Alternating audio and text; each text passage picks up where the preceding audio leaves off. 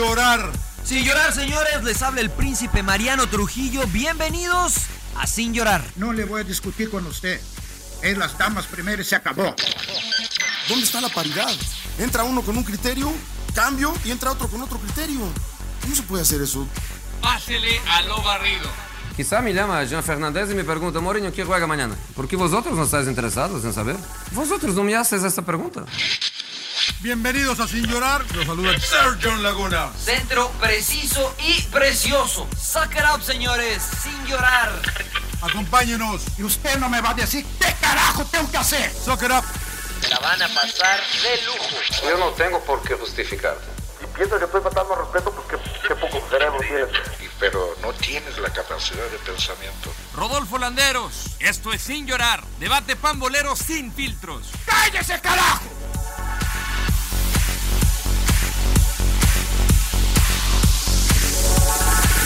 Repente está- empezó el programa, así que tengo cuidado, estoy así precavido. Claro, claro. Como, como diría, como diría Gallardo, estoy con la guardia alta, sí. Ah, bienvenidos, bienvenidos a- inofensivos, Juanjo. Somos Claro. Bienvenidos Somos a Sin Llorar. ¿Qué número andamos? ¿108, señor Landeros? 107. sí, No se adelante, 107. señor Laguna. No, no, no, no, no. 107, sí, Me da 107, mucho gusto saludarlos eh, eh, eh, con toda la banda. Eh, hoy con la resaca de lo que fue la final de la Copa América y la Eurocopa. Cuatro campeones del mundo peleando por títulos. Y con invitado de lujo, hoy decidimos en Sin Llorar invitar a nuestro buen amigo Juanjo Buscalia, eh, muy conocido en todo Sudamérica, eh, menos conocido en Estados Unidos. Estamos tratando de que se haga más famoso. de hoy. Juanjo, gracias por, a-. Juan- eh, gracias por aceptar la invitación. ¿Cómo estás, mi querido amigo? Bienvenido. Ah, gracias, un placer. Eh, eh, acepté solamente porque es el, es el número 107. ¿Y qué, qué día ganó Argentina la Copa América? El 10 del 7. Es decir, El 10 del el 107. Ah, claro. Acá-. Acá en Sin Llorar nada nada de casualidad. No existen las casualidades, Juanjo. Salón de la Fama, Salón de la Fama, Claudio Suárez, ¿dónde anda, mi querido capitán? Buenas tardes. ¿Qué tal, John, Rodo, Mariano y en especial a Juanjo? Ha de estar bien agrandado. Por fin se le Eh, dio. no, va a haber que aguantarlo, a haber que aguantarlo. De- desde que nos chingaron a nosotros en el 93, desde, desde ese entonces no ganaban nada, ¿verdad? Claro. Nunca más, Mi, nunca mi- más. mi compadre Jorge Campos y el Potro Gutiérrez y el Capi Perales regalaron este título y, y desde entonces ¿verdad? se les da. ¿Cómo está, No, Rodo? con mucho gusto. Gracias, gu- gracias. Un abrazo. Salud, señor gusto. Landeros. Qué- Salud, señor Salucita, salucita. En honor a Juanjo. Ya, ya habíamos perdido la costumbre Toma, de ¿qué brindar sin llorar. Eh, una copita de vino. Ma- Malbec, Yo- Están como tiene que ser. Macala, yo Macala. Malbec de Mendoza, Puro, puro borracho. La mejor uva del mundo, mi querido Juanjo. Este, muy, Muy contento por, por, por Messi, muy contento por Italia. Eh, ¿Qué va a por estar contento por razones. Messi? Estaba llorando por, Claro. por Ron- Sí, porque ya sí, no puede no decir. puede, claro, pero Ronaldo ganó la claro. euro, ya no puede Claro. decir nada. Ven claro. como ustedes meten a Cristiano Ronaldo. puede la decir siempre- nada, ya no. Sie- Siempre hay que no puede decir pensar. Que no te creemos, güey. No te Siempre creemos. hay que, Es que no, pensar, es que, siempre hay que pensar en el más grande. No, no, es por que eso tú, tú pusiste, tú pones tweet, gana, gana, gana Argentina la Copa, la Copa América y tú pones un tweet que Ronaldo ganó la bota de oro en la Claro, Eurocopa. claro. Gana, Nosotros gana, no. gana, por fin No, gana no. Messi dos años En- después en de ningún- Ronaldo. Algo, en ningún algo así momento puso el güey, que ¿no? Cristiano Ronaldo ganó la bota de oro. En Acá- ningún acá está momento. la- Acá está la ¿Cómo está? evidencia, ¿eh? ¿Cómo estás, señor Trujillo? Esa es, una, esa es una playerita, nada más. Bienvenido, Juanjo, bienvenido. ¿Cómo estás, señor Trujillo? Un pla- un Bien, placer, nomás quería Trujillo. reventar, nomás quería reventar al rodo un poquito Normal. antes de empezar. Pero bien, Normal. este, vi al emperador, eh, gran actuación del emperador el fin de semana que jugó contra. Eh, pues no, ¿Estos qué son, emperador? Ya no son águilas, ¿no? Los contra los que jugaste son más ya como Los- guajolotes o Son algo así, porque pollos, son pollos, que- los pollos. Porque ya, ya no pueden volar, ya las, ya las alas se les caen. No, jugaron un partido de leyendas allá en Monterrey, en el volcán eh, Tigres América, allá anduvo el es. emperador. Este, ahí estuve viendo los videos, todavía trae clase el emperador, ¿eh? Con la boca, con la boca juega, con la boca juega. el ¿Qué tal? ¿Qué tal? Le, le decía a Yuñiño, a ver, Yuñiño, chavo, pásame la bola a mí. Tú no sabes. Ah. No, es que fue, fue un ¿Cómo- partido cómo? interesante porque de, de muchas generaciones, ¿no? Este, Claro. Participó Villí, ¿no? Por ejemplo, que, Sí, que bueno, nos tocó todavía jugar contra él, sí. Le Eh, metió gol a Argentina, ¿no? Fue Villic el que le metió gol a Argentina. el Mundial. Villic, el- el partido Omar claro. eh, Sí, ¿para sí, le recordé a Juanjo ¿verdad? contra Claro. eh, Camerún? Está bien, para que no sea grande tanto ahorita. Sí, sí. Oye, Sí, ¿cómo, cómo acabó el partido, emperador? Muchos goles, 6-4. Eh, eh, yo jugué nada más medio tiempo porque la verdad fueron muchos invitados. Ahí este, los dejé ganando y ya me salí. Había que darle O sea que mucho mejor que Argentina-Brasil, ¿no? Sí. Eh, Nivel, no. ni- nivel Copa, ¿Por los emperador. goles o qué? ¿Y cuántos Qué autogoles metieron? ¿Igual que en la Eurocopa o menos que en la Eurocopa? ¿Cuántos No, autogoles no, no, metieron? No, hubo, ¿No? no, no hubo Ah, autogoles. entonces- La verdad fueron golazos. Ah. Acá me llama, Chávez nos me llama, me llama, nos regaló muchos goles. me llama la atención que el señor Trujillo y el señor Buscalia califican la Eurocopa por los autogoles. Las formas ya no en- importan. diez- Las formas ya no importan, señor Trujillo. ¿eh? Y sabe, A- ahora entiendo por qué es la competencia que ganó Cristiano Ronaldo con, con la selección de, de- de Portugal, la única además, eh, porque se define por penales. Y si eso se definió por penales, ha- hagamos una cosa, ¿por qué no evitaban todos los, los partidos que fueron todos a penales? Se definió todo por penales. Claro, ¿cómo no la iban a ganar Cristiano Ronaldo, Cristiano Penaldo? Así que claro, es donde, es donde se, donde se Hay que meterla. Se Hay que gusto. Ahorita se, se- ahorita se agranda Juanjo, pero yo recuerdo una Copa América en el MetLife Stadium donde Lionel Messi agarró el penal y la cagó. La mandó. Pero, hay que vivir del, hay que vivir La del sacó, presente. la sacó Hay que del vivir del- estadio. Hay que vivir del presente. O sea, eso Bueno, es- a ver, yo, eh, a ver, Empecemos, yo, yo creo que para poner un poco de orden deberíamos empezar, a lo mejor podríamos empezar por eso, porque yo platicaba con Juan ahorita de los penales, ¿no? De que por cómo es posible que manden a un chavo de 19 años, en este caso Saka, jugador del Arsenal, a patear el último penalti de Inglaterra. Cuando eh, yo y, y platicaba yo con eh, Juanjo y le decía, bueno, yo vi en un mismo partido fallar a, a Zico y a Platini, ¿no? Eh, hemos visto fallar a todos. 86. Sí, to- todo mundo ha fallado penaltis. Inclusive el señor 94. Trujillo, que creo que el señor Trujillo fue muy efectivo en eso en su carrera. Falló creo que nada más uno, Mariano, ¿correcto? Es correcto. nada sí. más uno. El Empe también le Tiró tiró nada más dos. Mariano. Pues, eh, 50, 50% Bueno, de 50% de efectividad, efectividad. güey. Eh, estamos de acu- Creo que Maradona tuvo una racha, Juanjo, que falló creo que cuatro o cinco consecutivos en una ocasión, ¿no? Cuatro consecutivos jugando en Boca cuando había vuelto de Exacto, Europa. Año exacto. 96. Todo mundo falla penaltis. Todo mundo falla penaltis. Pero ¿No le estamos cargando la mano mucho a Saca? Eh, Pero, yo lo, bueno, lo- lo que leía, lo que leía Juanjo es que a, a Southgate le gusta ir con los fuertes primero. Sí, está bien, pero a Saca deja- dejarlo patear el quinto a un chico de 19 años, eh, cuando hace c- 55 años que no ganás ningún título.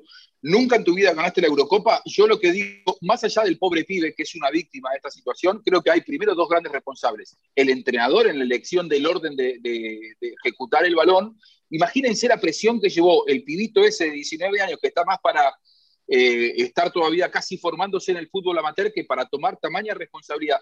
¿Y dónde estaban los compañeros? ¿Dónde estaba el emperador Suárez de Inglaterra? ¿Dónde estaba el Mariano Trujillo de Inglaterra? Tipos de 30 años que tienen que decir, mira, yo no soy un especialista pateando penales, pero que el pibe de 19 no vaya, por- no solamente porque tiene posibilidades de errarlo por toda la presión, sino principalmente porque lo que le va a dejar en su carrera a ese chico, le va a dejar una mochila tan pesada de haber errado un penal tan difícil. Para mí no era el lugar para él, no era el lugar para él. ¿Por, por qué no? ¿Por qué no? ¿Por qué no tiró Mariano, Sterling, Mariano. señor Laguna? ¿Por qué no tiró Sterling? ¿Por qué no? ¿Por qué no, o ti- por qué no tiró? ¿Por qué no tiró Stones? O sea, yo voy al Grealish. punto que dice Juanjo, ¿no? La realidad es que este equipo, la ta- esa tanda de penales, la más importante en la historia del fútbol inglés, porque habrá que poner en contexto que nunca han ganado la Eurocopa y que el mundial que ganaron fue en el Antiguo Testamento, como dice usted, señor Laguna. Entonces es un equipo que genera muchas expectativas, pero que no es un equipo ganador. Esa es la realidad, para ponerlo así. En el partido y en la tanda de penales más importante de, de la historia de Inglaterra, señor Laguna, te das cuenta de que no hay liderazgo en ese equipo, que tiene mucho talento, pero no tiene líderes, me parece a mí.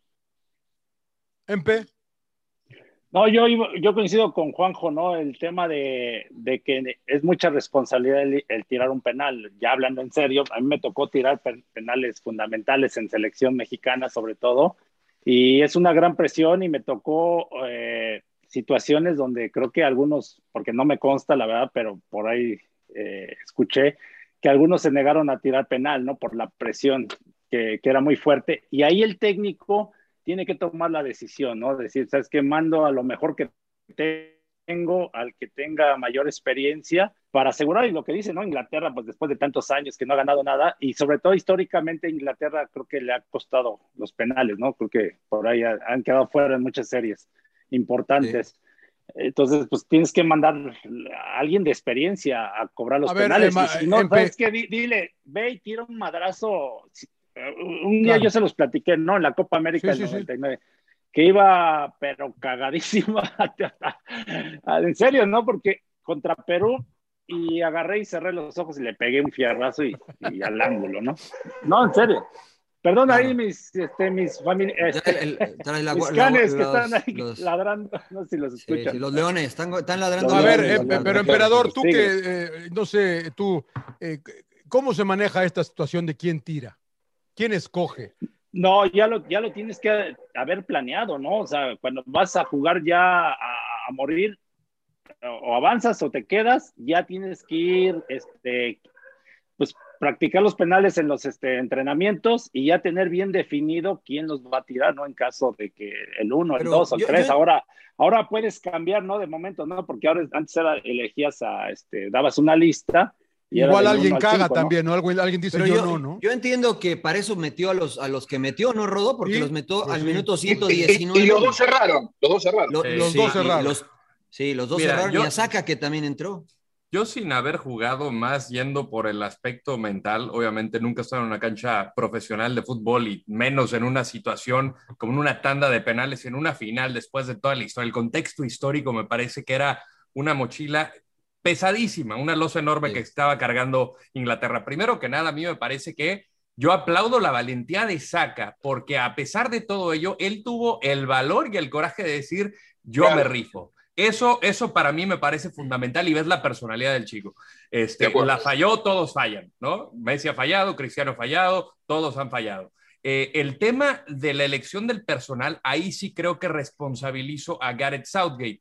Y desde los cambios en el minuto 120, ¿cómo metes a dos cuates al minuto 120 que ni siquiera contactaron con la pelota, no supieron sentir el partido y, y nada más les vas a dar la oportunidad de, de, de, de un disparo penal? Ahí me parece que sí hay responsabilidad. De, Gareth Southgate de no tener ese feeling, por lo menos, del partido. Y yo lo digo en la comodidad de, mi hogar, ¿no? Porque hay que estar ahí también. Yo creo que Gareth se tardó en hacer los cambios desde, Pues, desde pero el tiempo puede regular. Ser que, que diga que están frescos de piernas. Acuérdate que Gareth Southgate pasó por lo que está pasando Saka, ¿no? Sí, O sea, ya lo falló en el definitivo. 96. En el O sea, tipo 96. tiene experiencia. Entonces, a lo mejor Sí. dijo, ¿sabes qué? Los meto estos, están frescos, no están agitados, este, van a enfocarse en, pen- en patear el penal y pues no, no les resultó. Pero Pero- dale pero un Mariano, poquito más de tiempo, ¿no. Mariano? Ah, un poquito más de tiempo, ¿no? que jueguen. Por ¿no? lo menos. Claro. cinco Sí, minutos cinco para que minutos.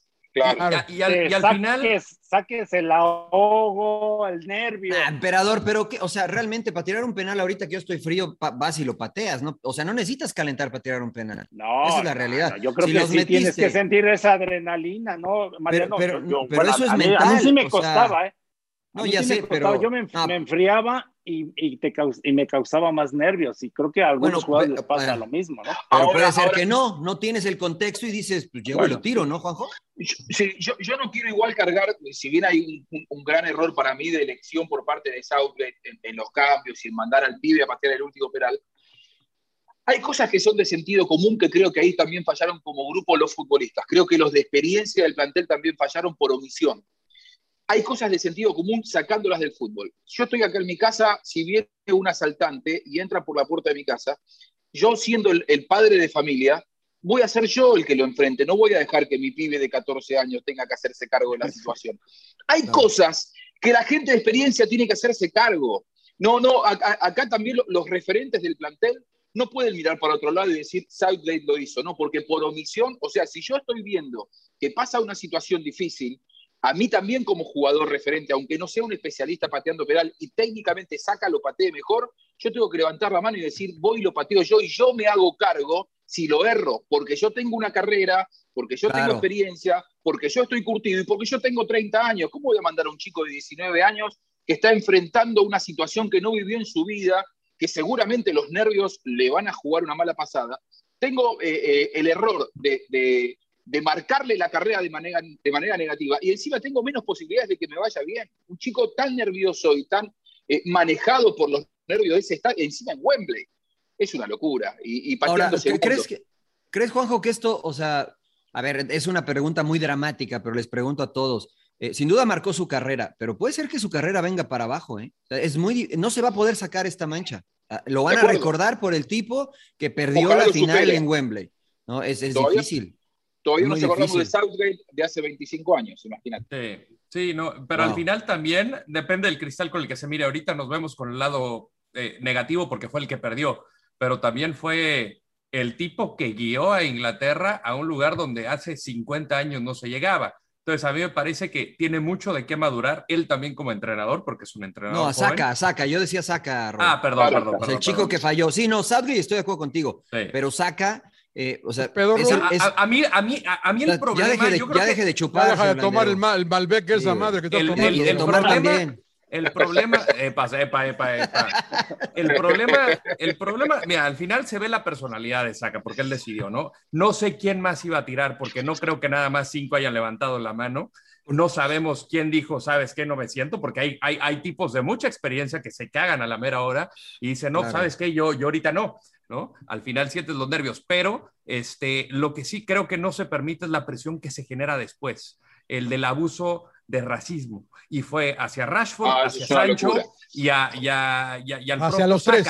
Hacia los los, tres. tres. Hacia los tres, hacia los tres, sí, claro. Que, que, que, que, que eso fue terrible. Entonces le agregas todavía algo innecesario de rabia, de, de, de, de, de, de- de algo inhumano. Y- Entonces, y, mira, yo, y mira, este chavo, lo lo que comentaba Mariano Rodo, ahí me tocó, ahí me tocó, yo empecé a narrar Liga Premier en 1998, después del Mundial, y a Beckham lo puteaban en cada partido por haber sido expulsado en aquel partido contra Argentina. la del Cholo Simeone, la que La de levanta Cholo la. Simeone, güey. No se la perdonaban. A donde iba a jugar Manchester United, que no fuera Old Trafford, lo abucheaban cada vez que tocaba la pelota. A ver No, no, cómo pero- le va a este chavo ahora. Amenazaron Pero a este su chavo familia tiene de 19, muerte. tie- tiene 19 años, además, ¿no?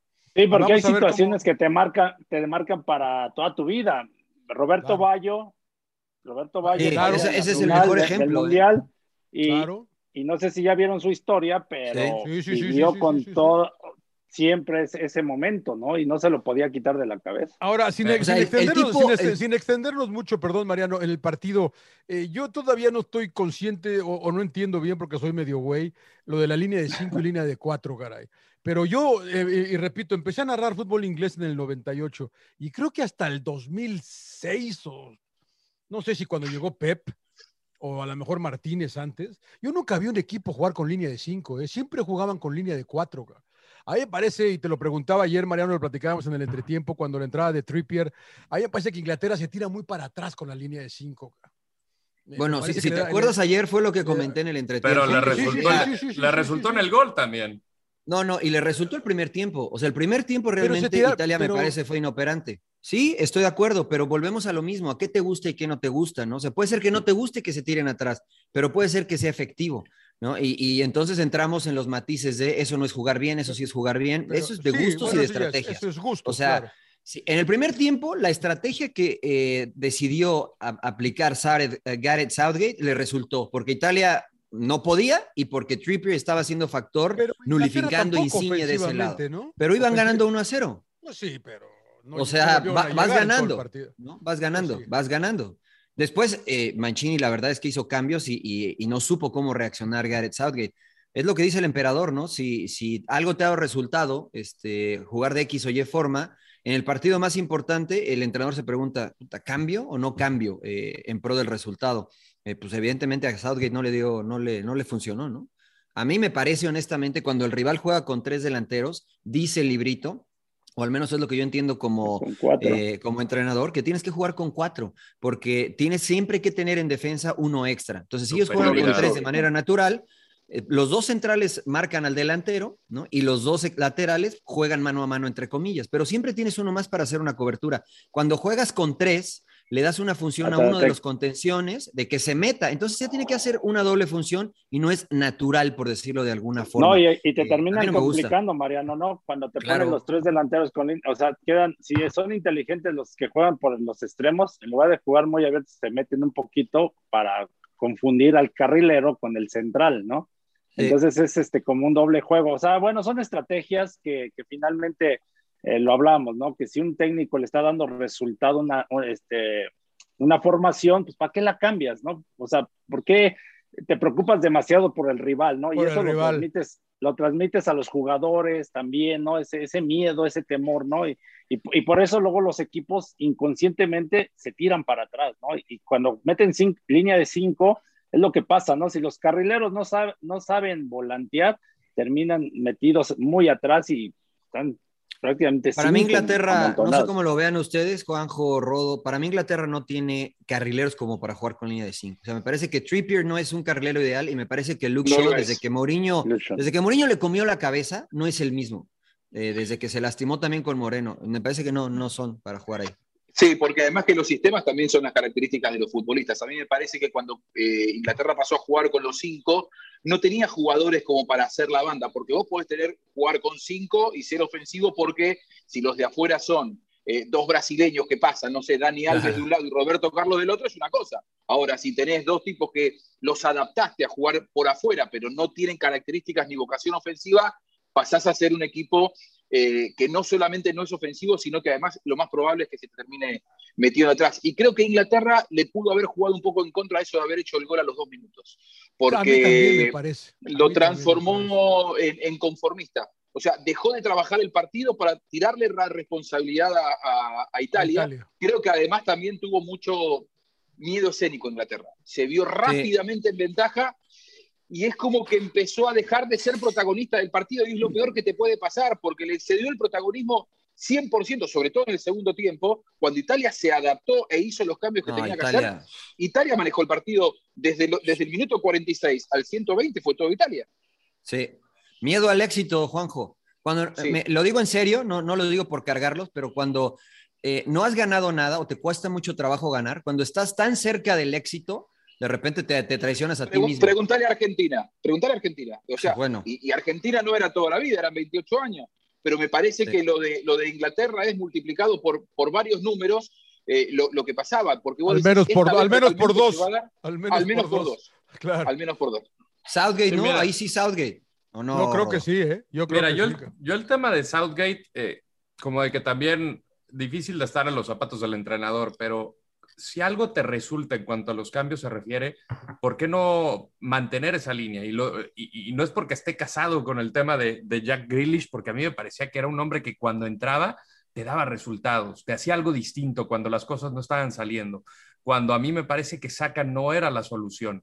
Y, y Saka fue titular prácticamente todos los partidos. Eh, Jadon Sancho, que venía de un buen momento en Dortmund, pues jugó poco y nada. Entonces, a mí me parece que también cada entrenador es una cabeza, cada entrenador dice, Foden. estos son mis jugadores. Foden, o sea, el año que tuvo con el Manchester City.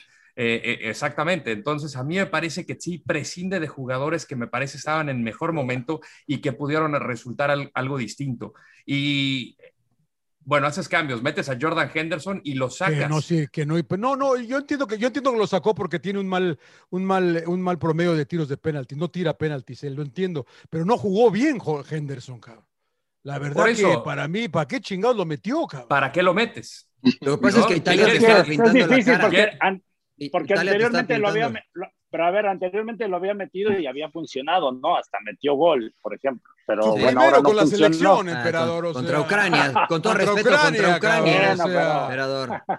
Shevchenko casi se cambia para entrar en ese partido, emperador. Claro, o sea, claro. Ahora, les, les, hago una pregunta, les, les hago una pregunta. ¿No les parece que llegamos todos a la Eurocopa y a la Copa América con ciertas convicciones y los dos torneos una vez finalizados se encargaron de derribar todas las convicciones y las verdades que nosotros creíamos? Todos decíamos, Brasil, Brasil gana caminando, Francia. Francia, Francia, gana caminando. Los dos se quedaron afuera. Francia, eh. Claro. Ya, yo no, yo, Juanjo, yo nunca, ya se nos olvidó que Mbappé falló un penal definitivo. Mbappé fue una gran decepción, no hizo gol.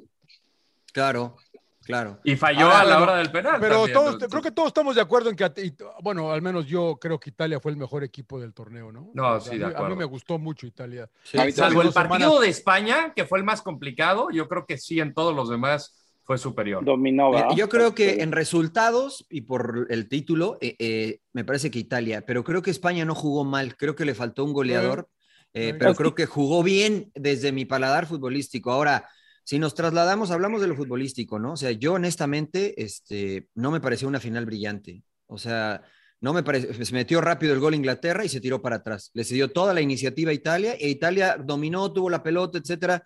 eh, veía a Harry Kane detrás de la línea del medio campo defendiendo a Inglaterra todo el tiempo. No me pareció esa final brillante que todos esperábamos entre Inglaterra e Italia y que en todos los programas de televisión prácticamente todo el mundo decía, no, va a ser una final extraordinaria. La verdad es que no me pareció así. Me pareció más partido.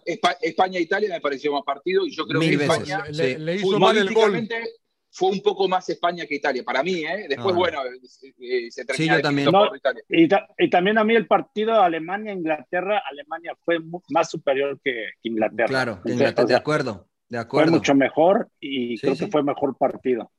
Sí, sí, de acuerdo, de acuerdo. Bueno, pero vamos a ver, eh, que- yo- Johnny, pero a ver, Dime. yo, yo no entiendo eso. O sea, ¿cómo te hace mal un gol si esto es de meter goles? O sea, a mí, Sí, dame, a a mí, mí me a mí yo parece- quiero entrar a la cancha ganando 1-0, ¿eh? No, yo yo- Si a mí no, me dices, entiendo, no, pues a esto pero les es va a que hacer daño. No, pues, a ver, A o mí sea, me parece que Inglaterra, por lo que dice Juanjo, ¿no? Se Pero esto es decisión del técnico. Encontró su gol al minuto dos y Obvio. dijo, bueno, vámonos para vámonos pa atrás. ca-". No, Oye, pero y cabrón, eso- juguemos. A ver, sigamos yo te voy a decir jugando, una cosa. cabrón. ¿Viste Scaloni, ¿Viste Scaloni cuando Brasil más presionaba? Hay una toma abierta y Scaloni les dice, salgan. O sea, eh, nos están apedreando el rancho, salgan porque no quiero Sí, que pero la estemos ahí". siguiente toma dijo que se tiraran para atrás. No, mentira, cabrón, mentira. Esa la aplicaba claro. la tota, esa la Es aplicaba para la tele, güey, es para la tele, güey. es para la tele, cabrón. Vayan Pero era de adelante. espalda, era de espalda. para atrás, para atrás. Era de espalda, Y yo la verdad es que... fútbol argentino que hacía así, se levantaba con esta mano la que se veía, que no la tapaba, hacía así, y con la de abajo hacía así. Claro. El pero, o sea, a ver, esto lo discutimos. Esto lo discutimos siempre, emperador, ¿no? O sea, este, cuando Sí. metes un gol y, y el emperador siempre platica esta anécdota en el Mundial contra Argentina, el emperador iba a entrar y la Volpe le dijo, claro. después del, después del, cuando metemos gol y nos van a presionar, Rafa, lo, ¿no? Bueno, lo que quiero es ir y Rafa, en el presionarlos. 2006. Lo que quiero es, claro, lo que quiero es ir a presionarlos. No quiero que el equipo se me eche atrás. Entonces el entrenador Sí. tiene que estar activo, ¿no? Y si Southgate al- a ese minuto ve que su equipo se está tirando atrás, oye, no sabes qué, ve a presionar, muérdelos, que, que no se sientan cómodos, aunque te empaten. Pero si metes el segundo, comienzas a manejar. Alguien mejor el dice juego. aquí miedo al éxito, señor Trujillo. Sí, pues sí. Te- Terreno desconocido, dices tú, ¿no? Terreno desconocido, la verdad, para Bueno. Es que no es fácil tomar, las deci- tomar No, esas decisiones, ¿no? Porque Sí es, emperador. sí muchas es. veces. Pero es, no, hay que es tener muchas huevos, veces, hay que a ver, tener huevos. ah, sí, porque hay veces que, que, que te Pero- mantienes de la misma manera, ¿no? Presionando y atacando y te terminan empatando, ganando y dices, es un pendejo, ¿por qué no? ¿Por qué no cerró Pero el metió el gol. Que no lo Pero metió el gol al minuto 2, emperador. Inglaterra metió Sí, el gol no, al yo- minuto sí, sí, 2. entiendo. Si lo mete al 89, va, te la creo, pero al 2. Claro, no claro. manches, o sea, Claro. Bueno, neta. el renacimiento italiano, ¿no? Para Italia. Sí, no me, Para no me fusile, Rome. no me fusile las, las, las, las, las frases, ¿eh? Señor Ah, Ah, es suya, es suya. Bueno, al la final. Patente la que la patente, ¿no? Sí, patenta la cabrón. no. Con un Este, Macallan la escribí, con un Macallan la escribí. Muy bien, muy bien. Es una mente... Bueno, al final, Italia, que no la teníamos ni siquiera en el radar para Qatar, más allá de que. Hace Italia, dos semanas le dije, si me pusiera atención, hace dos semanas le dije aquí en el entretiempo, aquí en el... No, no, porque el ya las viste jugar, güey. Pero antes. Juanjo, antes dijo. Bélgica, dijo. Bélgica, dijo Señor este, Laguna, sin llorar. Inglaterra. Bueno. Vamos a, vamos, a, vamos a hablar de la final de la de Conmebol. ¿no? fútbol Que- serio. Vamos a hablar Fútbol, de fútbol eh, serio. fútbol, sí. Lo bueno, no bueno. Fútbol de donde se mete, donde se mete, donde es rispi, donde se juega diferente, donde se pega, que tanto me ven. Tengo toda mi vida escuchando esa, toda mi vida escuchando esa mamada. Hacen los goles. Toda mi vida escuchando esa mamada, que acá se mete, acá se pega. Acá se M2 pega. para llevar. No, no. El día, el día, el día que en la Copa América, el día que en la Copa América eh, vean un gol en contra, un autogol de mitad de cancha, eh, podés decirme lo contrario. Mientras tanto, yo he visto una Eurocopa con 10 autogoles, 10 autogoles y todas definiciones Pero porque yo le repito, señor, señor eh, Buscalia, Que dejen de eh, correr ese, es su análisis. O sea, el que hay autogoles quiere decir que los partidos son malos. Eh, Hay errores. Bueno, en errores todos hay errores, ca. En Pero hay más de lo normal. Pues, más de lo normal. Todos hay errores. Se No equivocó hay Simón, internacional. en la Copa América. se equivocó Simón y España ganó. Pues un autogol, pues sí. Y ganaron, te de pareció- todas maneras. Y, y eso- y luego y ganaron. pare- pero ¿y eso te parece un error normal, el de Simón? O sea, ¿cuál, normal cuál- de un o sea, hay que definir qué es un error normal y qué no es un error. Hay errores. Eh, un error, un error Hay normal errores. es fallar, un error más habitual es fallar un pase, es fallar un penal, que es más habitual. No, pues, Que el yo portero la meta con la mano, que el portero la meta con la mano queriéndola pasar por arriba de la portería, no es un error habitual. No, ese es un que al portero ¿no? se- Ese es un que al- pendejo. ah, bueno, ah, bueno, gracias, gracias. Que al portero se le se pase le por abajo y se le vaya, no. tampoco es un error. Saludos a. Seaman. Entonces, entonces, señor Laguna. No, ese güey o sea, no le dio, güey. Ese güey no le dio. Sima no le dio, güey. Yo sé Bueno, que le continúe, duele, señor, Laguna, eh, pero- Buscalia. pero Continúe, bueno. señor Buscalia. No, no, yo, yo por eso un poco decía que eh, llegamos a la Eurocopa y a la Copa América con convicciones y, y a mí me hizo dudar mucho lo que vi. Porque es cierto, el espectáculo. ¿No te el gustó turista- la Eurocopa? Estoy entendiendo. No, te gustó. Me, me pareció muy vistosa, pero en algunos puntos poco seria. Creo que hubo demasiados errores y que en el Mundial para mí van a jugar de otra manera los europeos. Creo que Europa tiene que dar mucho más para ganar el Mundial. Europa viene ganando de manera consecutiva los Mundiales, pero eh, quizá en Sudamérica también hay que dar un poco más por el espectáculo. Creo que el Mundial espero que sea un promedio, sin tantos errores como en la Eurocopa, con mucha apuesta al espectáculo, pero para mí con defensas en algunos casos muy poco serias. Y del lado de Copa América, quizá demasiado eh, cuidadosos los equipos, eh, se jugó mucho más serio, espero que haya un poco más de espectáculo para, para el Mundial. Pero a mí, eh, esa superioridad europea con la que llegué hace un mes, y ahora lo dudo un poco. Me, me da la sensación de que los europeos tienen que mejorar para ganar el Mundial. Me parece a mí. Juanjo, a ver, mi percepción de Argentina siempre va a ser es una potencia mundial, obviamente, dos veces campeón del mundo, eh, que ha ganado la Copa América, que ha Pero sido si no ganaba nada hace 23 pero- años estos. de- si me deja terminar, señor Laguna, chingada madre, chingada madre, ¿cómo interrumpe usted? Es- es el sí, Macallan, sí, sí, ya, está, ya Salud, está, ya está pateando. Salud, señor Landeros, Sírvase otro, sírvase otro. Estamos chupando tranquilos. Estamos, saludos a ok, Raúl ok, ok. Tiene A ver, razón, salud. tiene razón. Pero por lo mismo llevan, eh, llevaban casi tres décadas eh, sin poder cosechar un título, lo que significa para Argentina que se haya dado de una manera, y, platicábamos con el Checho Batista en, en- en Fox Deportes en el entretiempo de, de esa selección que nadie daba nada, o sea, nadie daba un duro, que querían incluso que renunciara a Bilardo.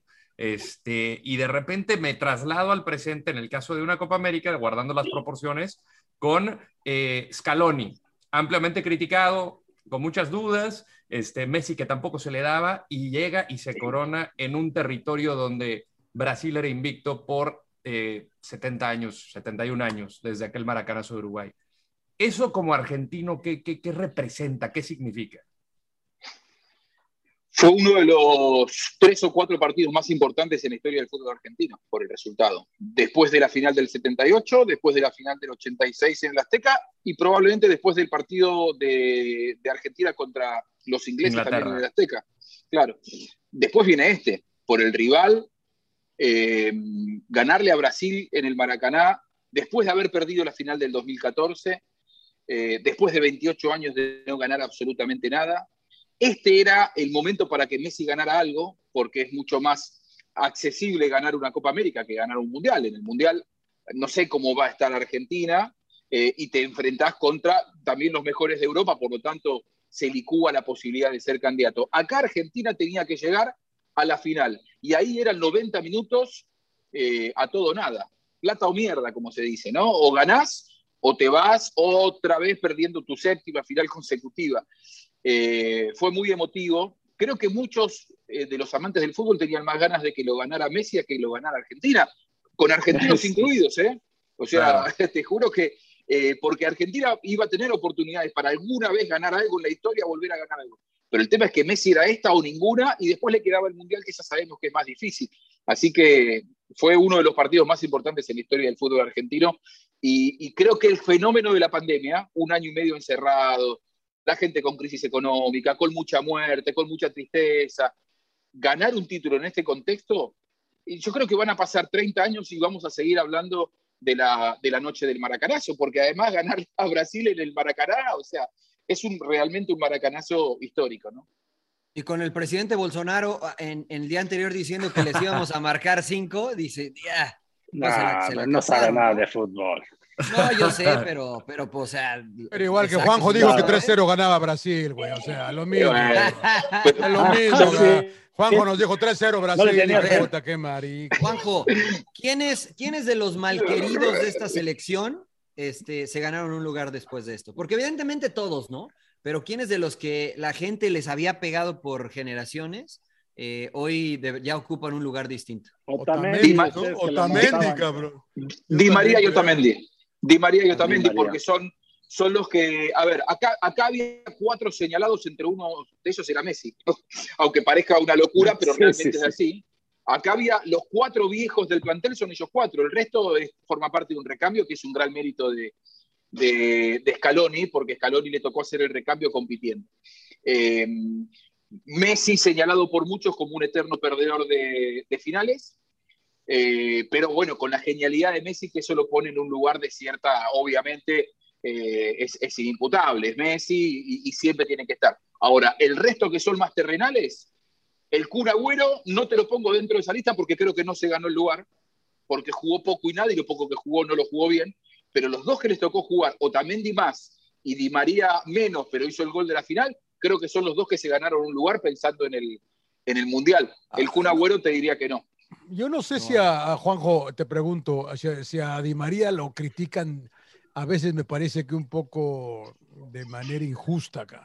Porque en el Real Madrid lo putearon, pero en Lisboa Lo- lo les, corrieron, ganó el les, ganó, les ganó la final. No, no lo en. Argentina lo putean y, y les gana la Copa América. París también. O sea, En en- París en París, también. o sea, a mí me parece que son un poco injustos con el Fideo. Yo lo quiero en mi Lo- equipo, lo- eh, la verdad. lo- lo- Sí, para mí es un fenómeno. Lo que pasa es que eh, él tenía una historia muy pesada con las finales, Di María, ¿no? Eh, la del 2014. pero todo Argentina, cabrón. No, está bien, pero él, él se desgarró en las finales. La del 2014 él venía lesionado, la iba a jugar y a la mañana el Real Madrid de Rodo Landeros eh, mandó un comunicado diciendo, mientras no tenga eh, el, el alta oficial del cuerpo médico de Argentina, Di María no puede jugar la final si no tienen que pagar una, un seguro de 100 millones de dólares, porque lo tenían vendido al Manchester United. Acuérdense que él venía de jugar esa final consagratoria Claro. en Lisboa contra, contra Atlético Madrid y lo tenían vendido. No querían que jugara lesionado a la final, lo bajaron de la final. Grondona apareció en la concentración argentina y les dijo, eh, le, le dijo a Sabela, eh, yo no voy a poner 100 millones de dólares, no los tengo, así que olvídate, no lo podés poner. 2015 se desgarra contra Chile en la final. 2016 vuelve a lesionarse y no juega la final contra Chile en la, en la Copa América Centenario. Y entonces es como que venía un poco perseguido por, por esas lesiones, pero creo que es uno de esos jugadores que tiene capacidades como para llegar muy bien al próximo Mundial. Yo coincido que a veces, muchas veces la crítica de los periodistas es, es demasiado despiadada y le pegan por deporte, ¿no? Pero sí que creo que es un jugador importante. Así como el Rodo y como yo, norm- normal, normal, sí, sí, normal. No, y que por lo general, por lo general lo tiene buenas actuaciones, ¿no? O sea, Di María, Sí, a a mí me encanta porque te encara, te... Ahora en esta Copa América, la verdad, hubo dos, tres partidos muy bien, ¿no? Pa- Oye, eh, emperador. buen asistidor, goleador, ¿no? Mete el gol decisivo, ¿no? Y Otamendi, ¿qué te pareció, emperador? Tú que eres central y que yo muchas veces critiqué a Otamendi, no por su falta de capacidad, sino por su exceso de confianza. ¿Sabes? Porque se le zafaba un tornillo y tiraba un codazo dentro del área y regalaba un penal. Sí. Eso era lo que yo le criticaba a Otamendi. ¿Pero qué te pareció Otamendi en esta, en esta Pues en-? Pues un poco pues, más regular, ¿no? O sea, creo que sí, por ahí cometió algunas faltas innecesarias, por ahí igual eh, un poquito, como dices, Como sobra. Bruto. Sí, sí, como que, y entendió que tiene que jugar sencillo, ¿no? De hecho, Romero comete un error que lo, lo corrige inmediatamente, ¿no? Controla un balón, por ejemplo, el otro central Romero, ¿no? Que controla y por poco se la quita, no me acuerdo Sí. quién, este, eh, y te puede costar ahí el gol, pero corrigió rápido, ¿no? Pero en general creo que Otamendi mejoró muchísimo. Sí, la A mí verdad me que a mí me dio gusto, por, me dio gusto por ellos dos, la verdad, que me, porque sí, fueron muy, o han El sido mejor muy del partido este de Paul. Rodrigo de Paul, que hoy lo anunciaron hoy lunes, eh, cuando grabamos, nuevo jugador del Atlético de Madrid. No, Sí. Pero, pero, a ver, es que eso es a lo que yo iba. eh, hablábamos, eh, Juanjo, jugó Paredes, jugó De Paul, jugó Lo Celso, que, que había jugado por derecha, ahora jugó más por izquierda para que entrara Di María a jugar por derecha. O sea, tipos que son más de mentalidad ofensiva eh, y los tipos se pusieron la camiseta, entendieron su rol y jugaron lo que regularmente no juegan, que es meter la pierna. Y De Paul venía jugando así la copa, ¿no? O sea, Sí. Messi lo, Messi lo Me encantó el pero De cabrón. Paul jugó muy bien. Sí, claro. ¿Sabe- Todo el sa- cabrón. ¿Sabés lo- sabés que- creo que ahí, ahí, no sé si van a coincidir y quiero escucharlo, si van a coincidir con que ahí hay un mérito de Scaloni. Porque todos le pedíamos a Guido Rodríguez, por ejemplo, un mediocampista más de marca, para jugar claro. contra Brasil en el Maracaná, nada menos. Y él, él se inclinó sacando a Messi por tres mediocampistas que en sus orígenes era el número 10. Eh, Paredes era el 10 de Boca, sucesor de Riquelme. De Paul fue durante dos años el 10 de Racing, un pibe con una técnica exquisita, con buena pegada, con, con pases entre líneas. Y Lo Celso era el 10 de Rosario Central, semifinalista de Copa Libertadores. Y él los transformó en tres futbolistas que cumplen una función, que cumplen un rol y que se sacrifican por el equipo. Creo que ahí hay un gran mérito que lo ha transformado para mí ¿eh? a Argentina en un equipo eh, con un corte mucho más moderno de lo que eh, mi cabeza está preparada para, para aguantar. Yo hubiera querido que me metan en el medio cuatro perros de presa para jugar contra Brasil en el Maracaná. Claro. Y este tipo salió con Messi y tres número 10 a jugar contra Brasil en el Maracaná. Y, lo hizo bien, porque Argentina creo que hizo un buen partido. No sé, me gustaría que me expliquen cómo vieron eso desde afuera, pero para mí fue eso muy llamativo. A lo Brasil 70, ¿no? Nos explicaba en algún momento el Tuca Ferretti. Pero, pero sin jugar tan bonito, Rodo, porque la Ah, realidad no, es que no, la no, final tampoco claro. fue brillante, ¿no? No, O sea, es que- No, para nada. Bonito, juegan dices. re feo, cabrón. ¿Cuál bonito? Es que, es que también O sea, las finales, rara vez hay una final que te topes que dices, puta, qué Sí, pinche partidazo. ¿no? Este, Claro. Yo también le doy crédito a, la- a la elección de- del Cuti Romero, que no había jugado con Argentina, lo de Dibu Martínez también. ¿eh? Sí, y lo de Dibu Martínez, que al final pues es uno de los hombres grandes, el que pues también mostró esa personalidad, el cancherío eh, ante Colombia. Y, pues, la verdad, no, y, y- y las que le saca a Gabigol, a Richarlison, o sea, la verdad que, que, que- que se jugaron bastante bien. Oye, pero sí. el partido, el partido después de dos Macallans acá feo, se tiran, puta madre, que la pero, pero Brasil te intentó, Brasil, Brasil madre, intentó que- y, Se tiran, se, aguantó. revue- se revuelcan, se, se revuelcan, se quedan mira, tirados. se hablando en serio, tiempo. hablando en serio, entiendo tu punto, pero hablando en serio, la diferencia entre la final de la Euro y la final de la Copa América fueron las patadas.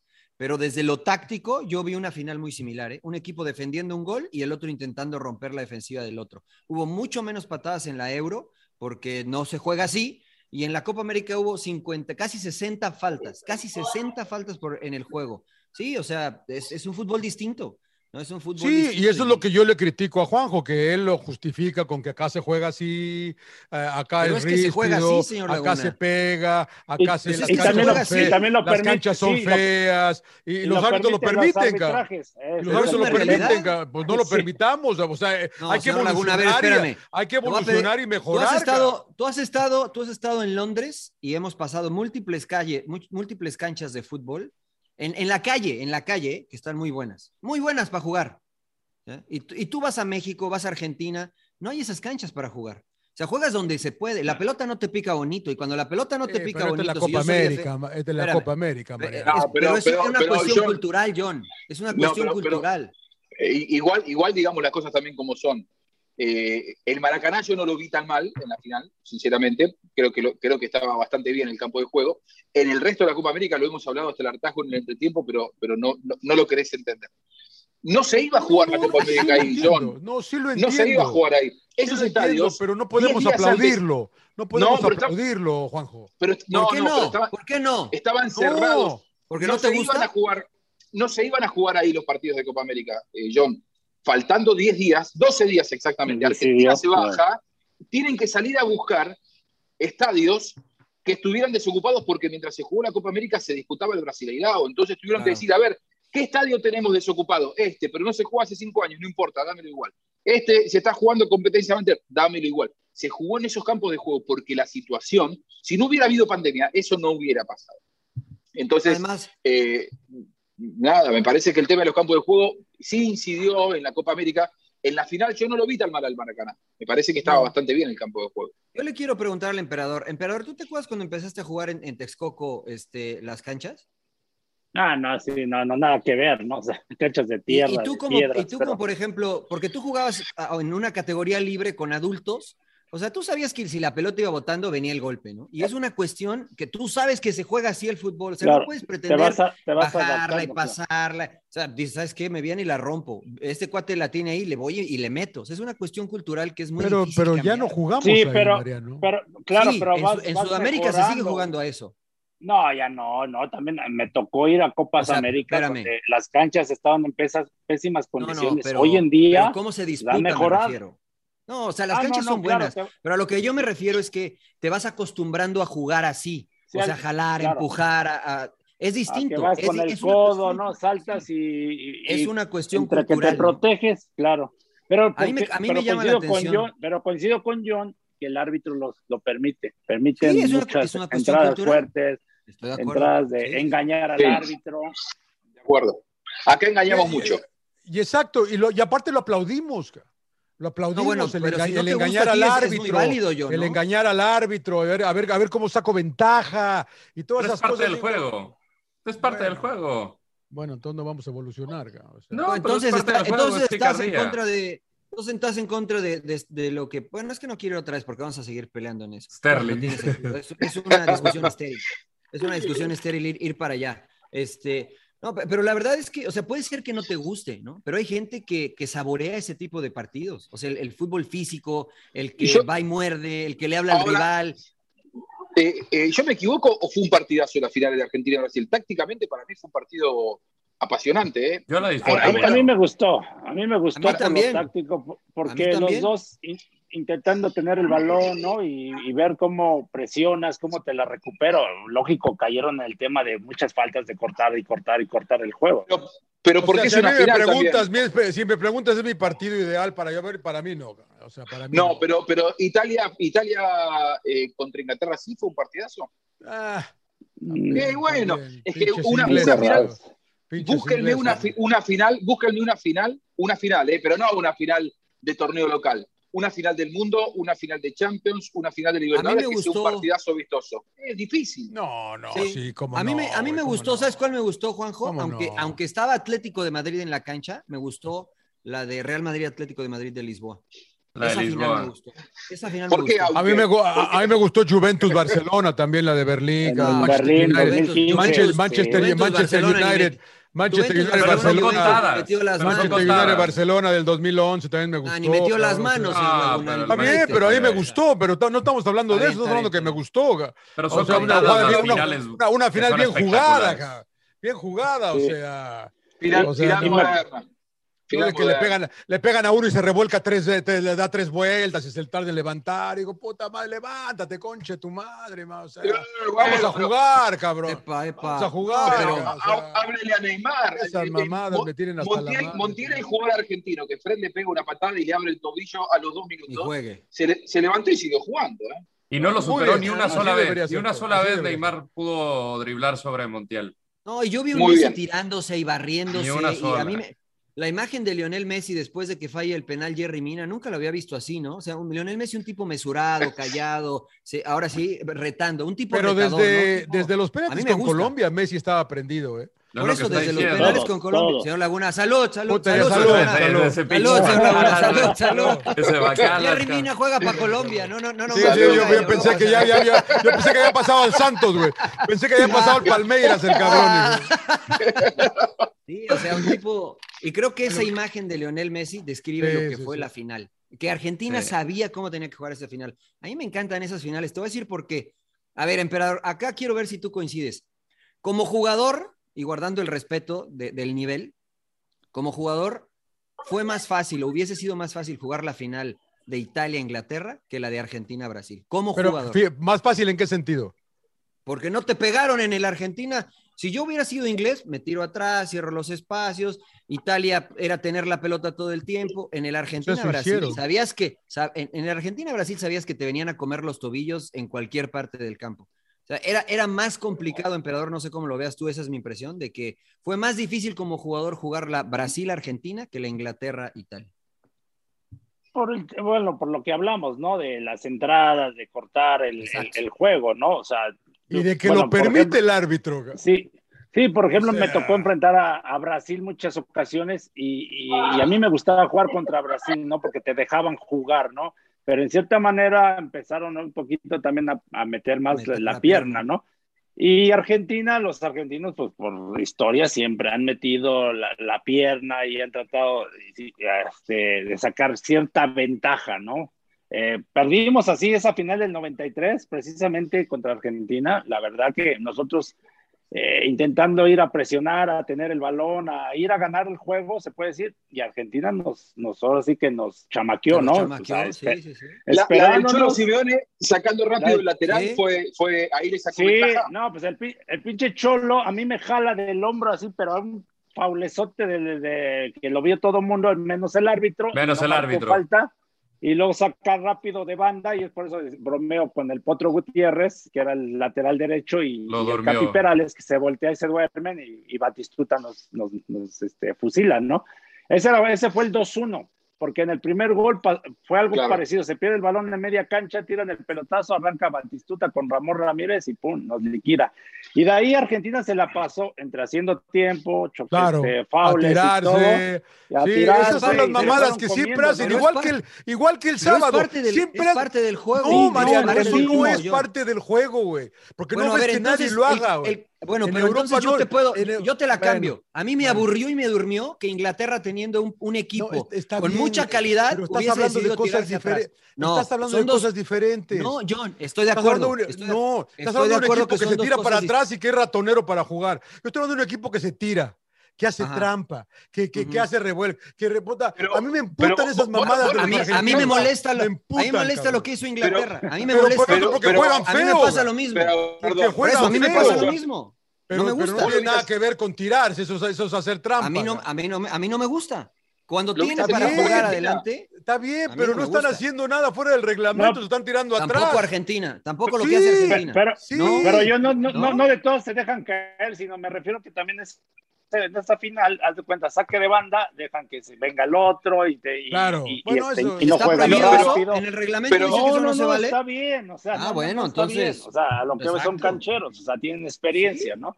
Sí, yo, yo les hago una pregunta, porque yo no vi lo que dice John, ¿eh? Y, te, te lo pregunto, John, ¿vos lo viste hacer trampa a Argentina el sábado? Trampa, yo, trampa, no. como se dice, no. trampa. Los ve, yo los no, veía tirarse por cualquier foul. ¿Y eso se es quedaban trampa? tirados.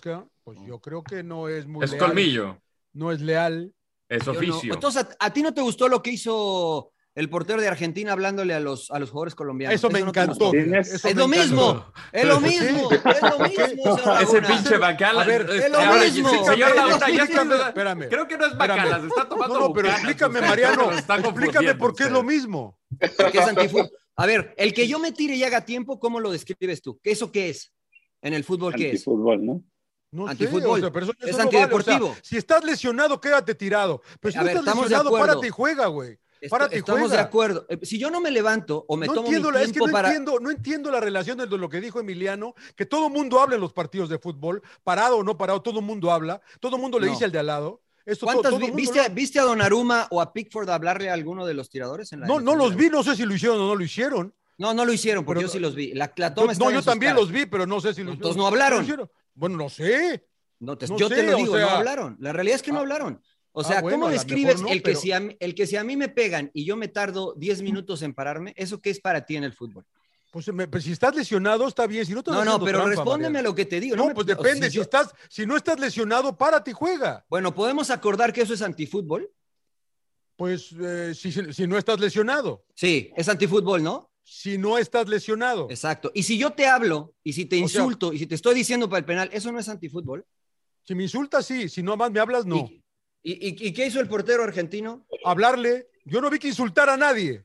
No, eh, bueno, no le dijo, no, yo, no le dijo, no, yo no vi que insultar a nadie, le dijo, estás ah, nervioso, güey, te estás eh, cagando, te, eso no te, te hagas, el, no, te hagas el boludo. Pues sí, pero Usted sabe ¿no? Estás insultando a nadie.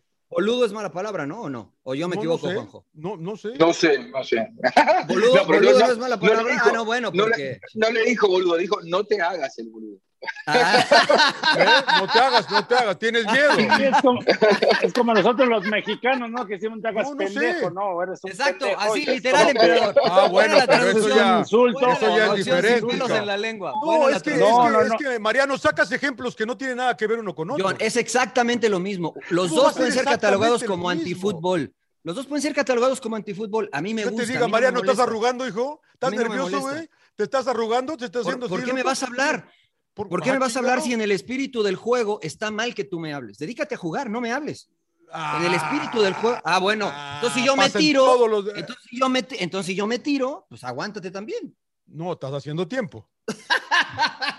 estás Salud, señor tiempo. Laguna. Salud, señor Laguna. Está no re, pasa nada. está re bueno. sí, yo sí O creo sea, que es Buchanan, simplemente ¿eh? creo que es más fácil decir, no me gusta cómo se juega y listo, o sea, creo que es válido.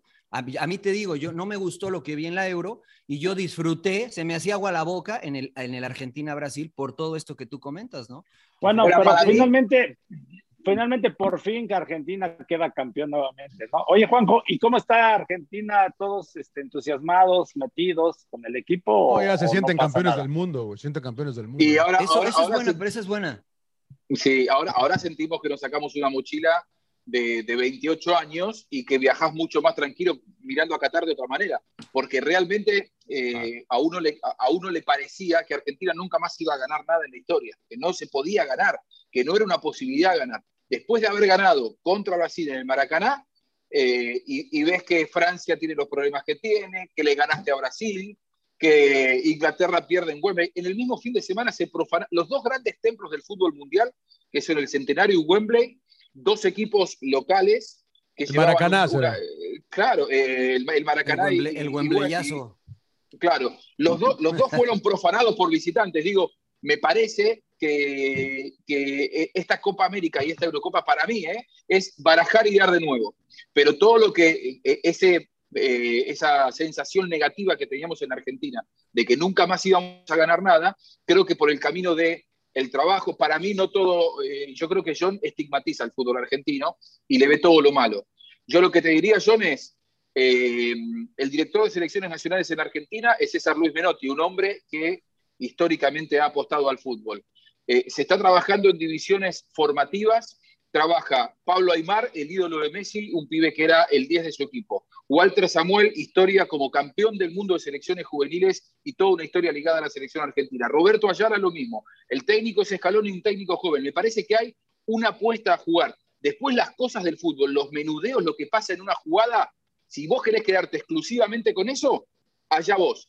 Pero creo que Argentina no salió a jugar a lo bilardo en el Maracaná. Claro. Argentina salió, salió a ganar. Argentina salió a imponer condiciones. Argentina fue inteligente. Nadie va a salir a jugar en el Maracaná contra Brasil a regalarse en defensa, porque si no ya estaría, te comés cinco goles. Si a Brasil vos lo dejás jugar en el Maracaná con Neymar, eh, con Richarlison, con los jugadores que tiene, con Casemiro, que para mí es el mejor cinco del mundo, y te vas goleado. El partido lo tenés que pelear. O sea, me parece que le estamos exigiendo a la Argentina y estamos creyendo que todo lo que hace Argentina en la historia es pegar patadas y tirarse y hacer tiempo. Yo no lo vi a Argentina hacer tiempo, ¿eh? No lo vi a Argentina quejarse en ninguna jugada. Después son cosas del fútbol. Si vamos a creer que solamente Argentina ganó eh, eh, haciendo tiempo o, o- o utilizando No, no, no. mañas Pero es que yo no dije eh, eso, ¿eh? fuera del reglamento, estamos mirando para Yo mí, ¿eh? para mí estamos mirando una, una yo- parte de la historia que no es la realidad. Yo, a ver, me parece que no me entendieron bien, porque yo no dije eso, ¿eh? yo no dije que Argentina ganó con fuera del reglamento. Yo creo que eh, en sí, eh, eh, tú en el entretiempo me comentabas que en, que- que en Sudamérica se juega así, ¿no? Se juega a pegar, a ensuciar, No, a a- difícil. no. Eso fue lo que A- dijiste del a- entretiempo. a- a- Entonces, a- a- a entonces me parece, yo no digo de Argentina, no, pero la final, la final, la final, Argentina, la- yo- para mí, en mi opinión, la ganó bien, pero, pero yo creo que ustedes eh, se sienten orgullosos además de que se juegue así. Ese es mi punto, ¿no? De que se ¿Y juegue, se sientan, mal? se sientan- a mí, no, lo único que yo digo es que a mí no me gusta. Yo no sé si Claro. esté bien, yo no soy nadie para decir si está bien o está mal. A mí sí A me mí gusta me el gusta. fútbol, cha- a mí me gusta el fútbol champán. A mí me mí gusta el fútbol, del- ver, ver al. Bayern Múnich, ver al Bayern Múnich, ver la lealtad del fútbol europeo. A mí no me gusta que un jugador se quede, eh, se, se tire y se revuelque y le haga de pedo para levantar. Pero, pero yo no vi mí- eso en la final, John. Pero Está de bien, verdad bien. digo, O- o igual, Yo- a mí- igual, igual tú lo ves desde el punto de vista eso. más, eh, No, eh, no, más, John, de- pero- más, argentino. Yo sí lo vi, pero dije, No. bueno, no, está bien. Vale hoy porque es la final. Y yo lo dije en el Twitter, lo puse. Para, para Argentina lo, lo importante hoy era ganar. No importaban las formas para Argentina, me parece a mí, el, el sábado. Había que ganar. Como fuera, había que ganar. Y ganaron. Yo no sé si te Y bien- acuerdas cómo ganó el bien. Mundial Francia, John. Yo creo que así todas las finales tendrían que ser, ¿no? Ganarlas. No, no, no, no las juegas, las ganas. Y, y- y la historia la escriben los ganadores. Lo hemos dicho aquí y en todos los espacios, hablando de términos de guerra y de- de- de- del deporte. Eh, a mí me parece que no importa, nadie se acuerda de cómo la jugaste, o quizás sí fue una manera Claro, brillante, algunos claro. destellas, pero se acuerda de, de- de quién la ganó. Y te acuerdas contra quién fue, pero yo creo que las finales siempre van a ser cerradas a menos de que el resultado se vaya eh, separando como aquel Brasil-Francia en el 98, o qué sé yo. pero, pero este tipo de finales al final eh, es mucha tensión, hay mucho contexto histórico, hay muchas mochilas que se cargan, sobre todo del lado, por ejemplo, como fue Inglaterra, como fue Argentina, y Argentina fue capaz de superar eso. Y ganó como tenía que ganar, ya sea aguantando esas embestidas finales de Brasil, que yo cuando falló esa Messi, yo dije, ojalá, ojalá, ojalá que Sí, no le los, de- responda los ahorita a dejaron Brasil, vivir. Los porque dejaron le van a vivir, por- claro. mira, si esa, si esa, o sea, termina concretando Brasil después de la falla de Messi, a, a Messi le iba a tocar un episodio muy similar a la de Higuaín, sin ser en una Copa del Mundo. Y yo sí decía, hijo, y, a- y a- y al final me dio gusto por él, por, por la reacción de sus compañeros y la reacción de Neymar por, por e- el significado de que Messi haya ganado algo por fin con, con selección mayor. Eh, mucho me puedes decir de que sí, Real Madrid, Barcelona. eh, soy un romántico del fútbol, señor Laguna. A mí me, me da gusto que, que- que pasen Ujú. tipo de detalles. Porque al final, si no, nos vamos a acordar como Johan Cruyff, como también que en paz descanse, no pudo llegar a ese resultado. ¿No? Oye, eh, dos cosas eh, que van más o menos de la mano. De, ahora que dices del romanticismo, Rodo, eh, lo de Neymar, ¿no? Que generó muchísima polémica en Brasil. Este, primero, antes de la final, muchos brasileños apoyando a Messi, ¿no? Que querían, por lo de lo que dice el Rodo, que querían que Messi ganara la Copa América enfrentando a Brasil y en Maracaná. Y después Neymar, eh, pues con las fotos abrazando a Messi, riéndose con algunos de sus compañeros de Paris Saint Germain. Eh, ¿qué, qué les parece esto? ¿Que, que ha perdido romanticismo, que ha perdido algo el fútbol o que al contrario, gana el fútbol con escenas como esas? Creo que gana la humanidad. Perdón, emperador, Híjole, dale. No, no, no, es muy complicado, ¿no? Eh, Una vez, bueno, se armó la polémica del clásico América Chivas, ¿no? Me acuerdo La de que Oribe Peralta. explicaron Lo, lo de Oribe Peralta y muchos puteamos, bueno, yo me incluyo, ¿no? Que sí, eh, eh, no lo veo bien. Yo sí no lo veo bien porque sí terminas muy caliente, ¿no? Y cuando, y sobre todo pierdes una final en tu casa, yo no haría lo mismo, eso sí. O sea, pero ya es un tema, yo creo que ya más personal, ¿no? De, A mí me este, encantó. En este caso con Neymar, no, no, no estoy de acuerdo, ¿no? Lo que hizo Neymar. Una vez Messi dijo que cuando jugaba contra los equipos ingleses le llamaba la atención eso del final de los partidos, ¿no? Que se partían la madre y después todo el mundo se daba la mano y era abrazo y era reconocimiento, ¿no? Y a mí la, la imagen de, de Neymar me parece a mí. Bueno, reconocerlo y- sí. y Yo, lo de Tite también, también, de que la, me la- Pero- la- o sea, se acabó No, el partido, sí, ¿no? que le des la mano, que reconoces que fue mejor que tú, eso sí, pero que te quedes a bromear, a echar, ahora sí que a echar desmadre y eso, pues como que Eh, no se ve ser. bien, ¿no? O sea, como que dices, es que no te dolió, no te dolió que hayas perdido. A eso me refiero, no a lo otro. No sé ustedes qué piensan. Ahora yo, le que- pregunto a Juanjo si un argentino cuando pierde un partido hace, hace lo que hizo Neymar. Claramente, clar- claramente no, y, y- y eso es lo que iba a decir, Empe. Creo que los argentinos somos históricamente malos perdedores. Eh, en eso sí me hago cargo.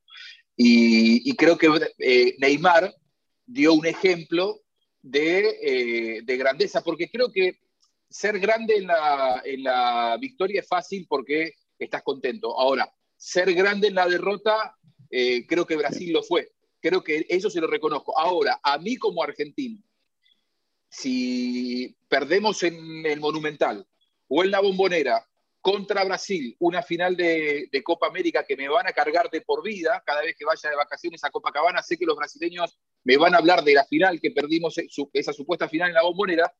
Si yo lo veo a Messi a los cinco minutos matándose de risa con Neymar, yo sé que en Argentina no, lo hubiera, no nos hubiera gustado. Lo que a nosotros ahora eh, hay cierta hipocresía. Lo que a nosotros como argentinos nos, encargó, nos encantó ver Neymar riéndose y decimos qué bueno, Claro. cómo desdramatiza. Claro, lo decimos así porque le pasó al otro. Ahora, si nos Claro. pasaba a nosotros, acá hubiéramos estado todos enfermos, te puedo asegurar. Hay un detalle que me tocó ver hace unos minutos, donde está, después de que conquistaron la Copa América, están todos celebrando los jugadores con, con, la, con la afición en la Ah, sí. tribuna. Y, y de repente nada se escucha a Rodrigo de Paul, brasilero, brasilero, como que iba a empezar el, el- el tono burlón. Y Messi de inmediato para de celebrar, se le queda viendo y no, no, no, no, no, no, no, no. Y me recordó mucho a Carles Puyol, a este tipo de detalles donde creo que te, te, te engrandecen al momento de la victoria. Porque sí, como dices, al final puede ser muy fácil de ya ganaste, le tiras broma y le tiras carrilla al rival. Y, y- y en ese momento supo sensibilizarse por el momento de decir, hey, perdóname, pero esto no lo voy a permitir. Ahí, ahí, este tipo de detalles de Messi me, me, me encantaron. ¿Usted, señor No, muy bueno.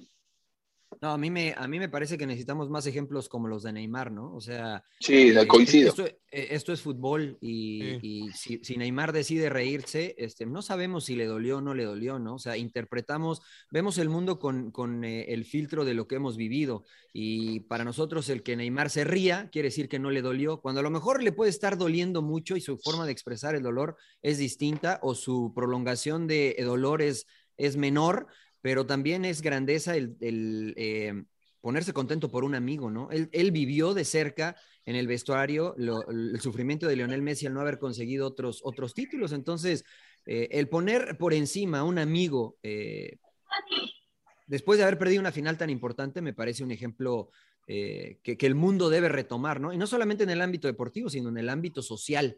Creo que debemos de girar más hacia, hacia Neymar con ese ejemplo y no hacia ser eh, De Paul, ¿no? Por ejemplo, ahora digo por traer el nombre.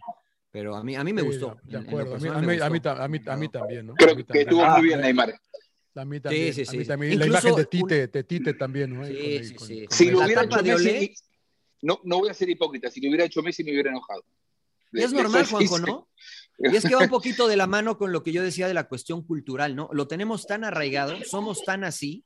Por ejemplo, nosotros los mexicanos nos criticamos de arriba abajo, ¿no? Y somos eh, poco solidarios entre nosotros la mayoría de las veces. Pero si viene un extranjero y habla mal de un mexicano, puta, o sea, no me los toques, ¿no? Porque nos sale el patriotismo y, y es algo eh, que está en nuestro ADN y es muy difícil cambiarlo, ¿no? Y lo entiendo lo que tú dices siendo argentino, por eso creo que un tipo como Neymar, que es de una generación distinta y que ha vivido mucho tiempo fuera de Brasil, A ver, pues tal vez lo con otro, con otro lente, ¿no? a ver, te pregunto, Juanjo, y con todo respeto, ¿y no te da pena pensar así? ¿No te gustaría cambiar? No, eh, lo que pasa es que yo coincido bastante con el EMPE. Eh, a mí me parece que es extraordinario perder y ir, ir a felicitar al rival con hidalguía, ser grande en la, en la derrota.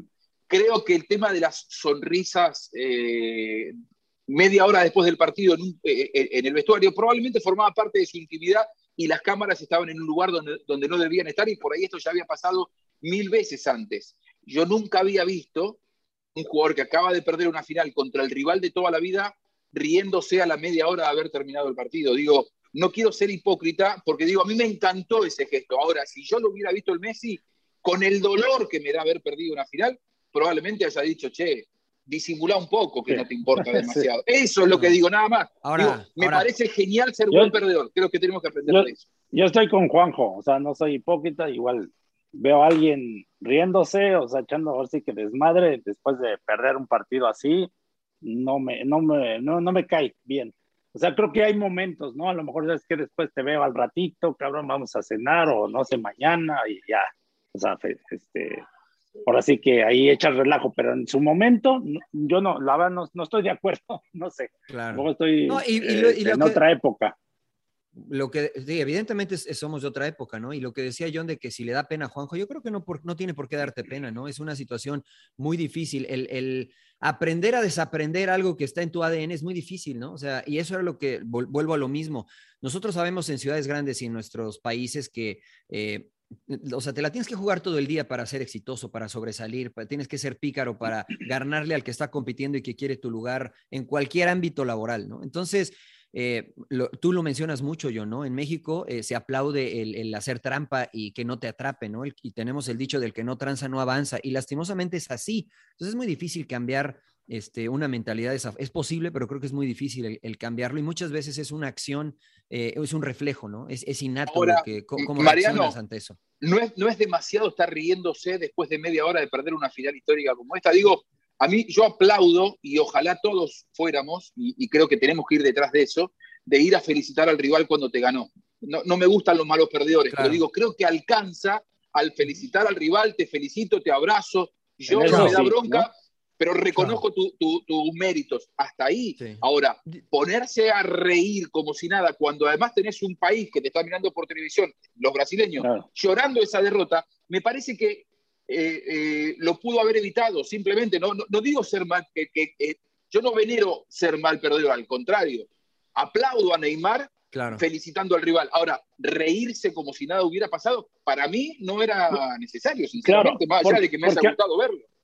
Porque aparte, a ver, pónganse en el lugar del aficionado, Mariano. A ver, tú ves a los aficionados o ven que se, se lloran, sufren, ¿no? Y, y, y, tú puedes decir, ah, ya, pinche exagerado, ya, bájale, ¿no? Pues es un partido, ya terminó. Sí, ¿no? Ya, ¿y ¿cómo te lo tomarías? Yo soy, yo soy yo. ¿No? No, pero Ahora, tú, tú, tú ¿quién eres crees, el- tú crees tú que eres sufre el- más y tú lo viviste, emperador? ¿El jugador o el aficionado? El, el jugador porque es nuestro trabajo y es Claro. y pierdes también Claro. muchas cosas y o sea Claro. la verdad pero Sí. por eso mismo tú tienes que mandar un mensaje que realmente te dolió no- y no empezaron de bromeando con el, el partido ahora de leyendas de que tuvimos a América Tigres allá en- y, y era partido de tú dices ah echar desmadre terminamos calientes y terminas calientes porque traes ese ADN de competir de, Sí. competir, de querer ganar y, y te quedas caliente y, y dices, sí, un partido sí, pero que te quedas Yo con creo esa que- adrenalina. Yo creo que son Yo- cosas distintas. Creo que el gen, el gen, eh, el ADN competitivo lo tiene Neymar, ¿no? Eh, pero mira, yo les voy a contar rápido, Rodo. Eh, el fin de semana me tocó hacer un partido eh, de la Copa Oro entre México y Trinidad y Tobago. Me tocó hacerlo en inglés y evidentemente pues no es, no es mi idioma principal. Eh, y entonces haciendo mis notas, eh, me gusta más ir a, a la, a la- en Wikipedia, ¿no? Voy viendo detalles. Me gusta más ir en leerlo en español porque creo que tiene mm, distintos detalles. Entonces lo dejé en español, hice mis notas y entonces al, al hablar o al decir el gentilicio de, de los eh, trinitarios, me equivoqué al decirlo en inglés. Y no me di cuenta, ¿no? Hasta el final. eh, o sea, es, es mi trabajo, es, es una cuestión que, que no puedo fallar, ¿no? Y entonces durante todo el regreso del, del estudio acá, pude haber hecho una transmisión genial, pero ese detalle dije, puta, o sea, no puede ser, no me puede pasar, no me puede pasar.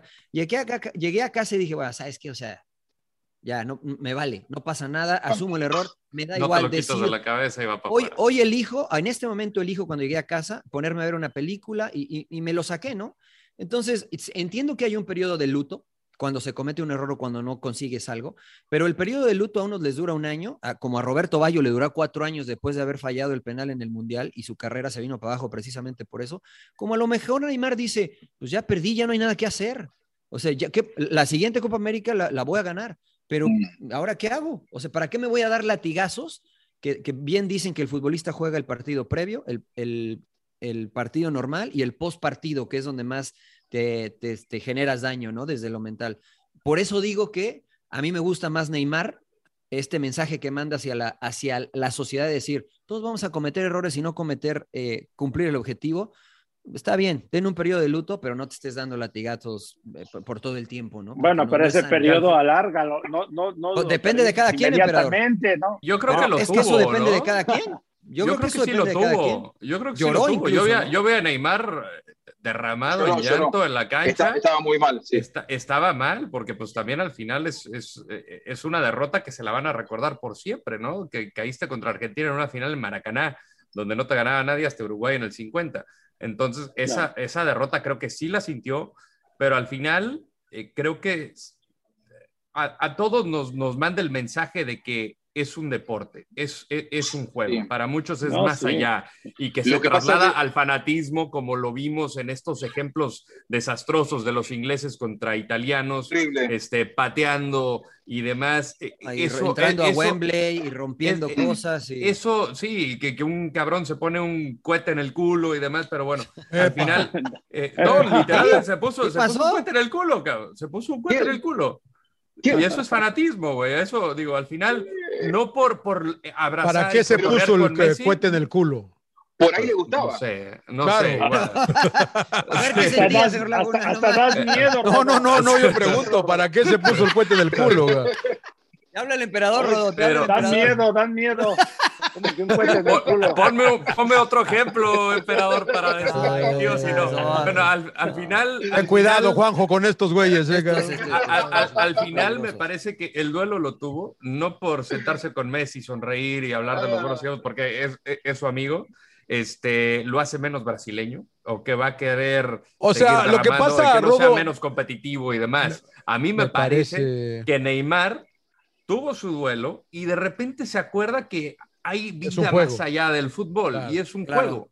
Sí. Eh, Yo es quiero- una quiero- profesión, quiero- pero es un juego también, no es una guerra. Claro. Sí, sí, todo sí. lo sí, que sí. vi, todo lo que vi me encantó. O sea, yo en el momento estaba transmitiendo el partido para la radio y dije, qué bien Neymar, qué ejemplo, qué fenómeno. yo lo que estoy es especulando sobre algo que no pasó. Digo, lo doy vuelta y si yo hubiera visto esa imagen con la bronca de que Argentina perdió la final como local contra Brasil, y a los 10 minutos, después de haberlo visto a Messi llorar, a los 10 minutos lo veo riéndose con el rival de toda la vida, a mí no me hubiera gustado tanto. O sea, te estoy hablando de algo que no pasó. De lo que vi Es me pareció normal. extra- extraordinario todo. Todo me pareció Creemos que- hermoso, creo- genial, y lo aplaudo Neymar. Y creo que eso sería lo normal para todos nosotros, ¿no? Por eso yo me gusta tomar el ejemplo y decirlo, me gustaría hacer eso más. A mí, Mariana Trujillo, me gustaría hacer eso más. Porque creo que mi reacción sería la misma que las de ustedes. No me hubiera gustado. Este, pero intento, como dice John, este, o, o quiero cambiar esa situación. Tenemos que tratar de ir para ese lado, de des- Claro, desdramatizar. exacto. ¿Estamos de acuerdo? Exactamente. De acuerdo. Sí, sí, sí, sí, sí, sí. Pero también sentimos no hagan- todos, me parece. Oye, me- entonces, entonces díganle a los aficionados que no lo hagan de a pedo, ya terminó el partido. Debería, debería de ser así, debería de Claro. ser así, pero Sí, es ya difícil, sé, ¿no? ya sé. Claro. Es difícil, Ya claro. sé. No, no, pero creo que todos sentimos saludos. también que, que, que a pesar de que estamos de acuerdo, de- como que Neymar pudo haber sido, eh, pues no reírse No, señor tanto, Laguna, ¿no? no, señor Laguna, es que No, mira, yo estoy- si Neymar hubiera hecho eso, si Neymar hubiera, o sea, estoy de acuerdo contigo, pero si Neymar hubiera hecho lo que todos pensamos que debió de haber hecho, nunca vamos a cambiar. Eh, no, Necesitamos más contigo. Neymares Estoy de acuerdo que hagan contigo. lo que no estamos acostumbrados a ver y hacer para que digan, "Ah, mira, esa es otra opción. ¿no? Y Claro. probémosla, a ver qué tal. Pero, Pero bueno, también con el abrazo y con el cariño y la, la- el besito, pues ya con eso estaba también.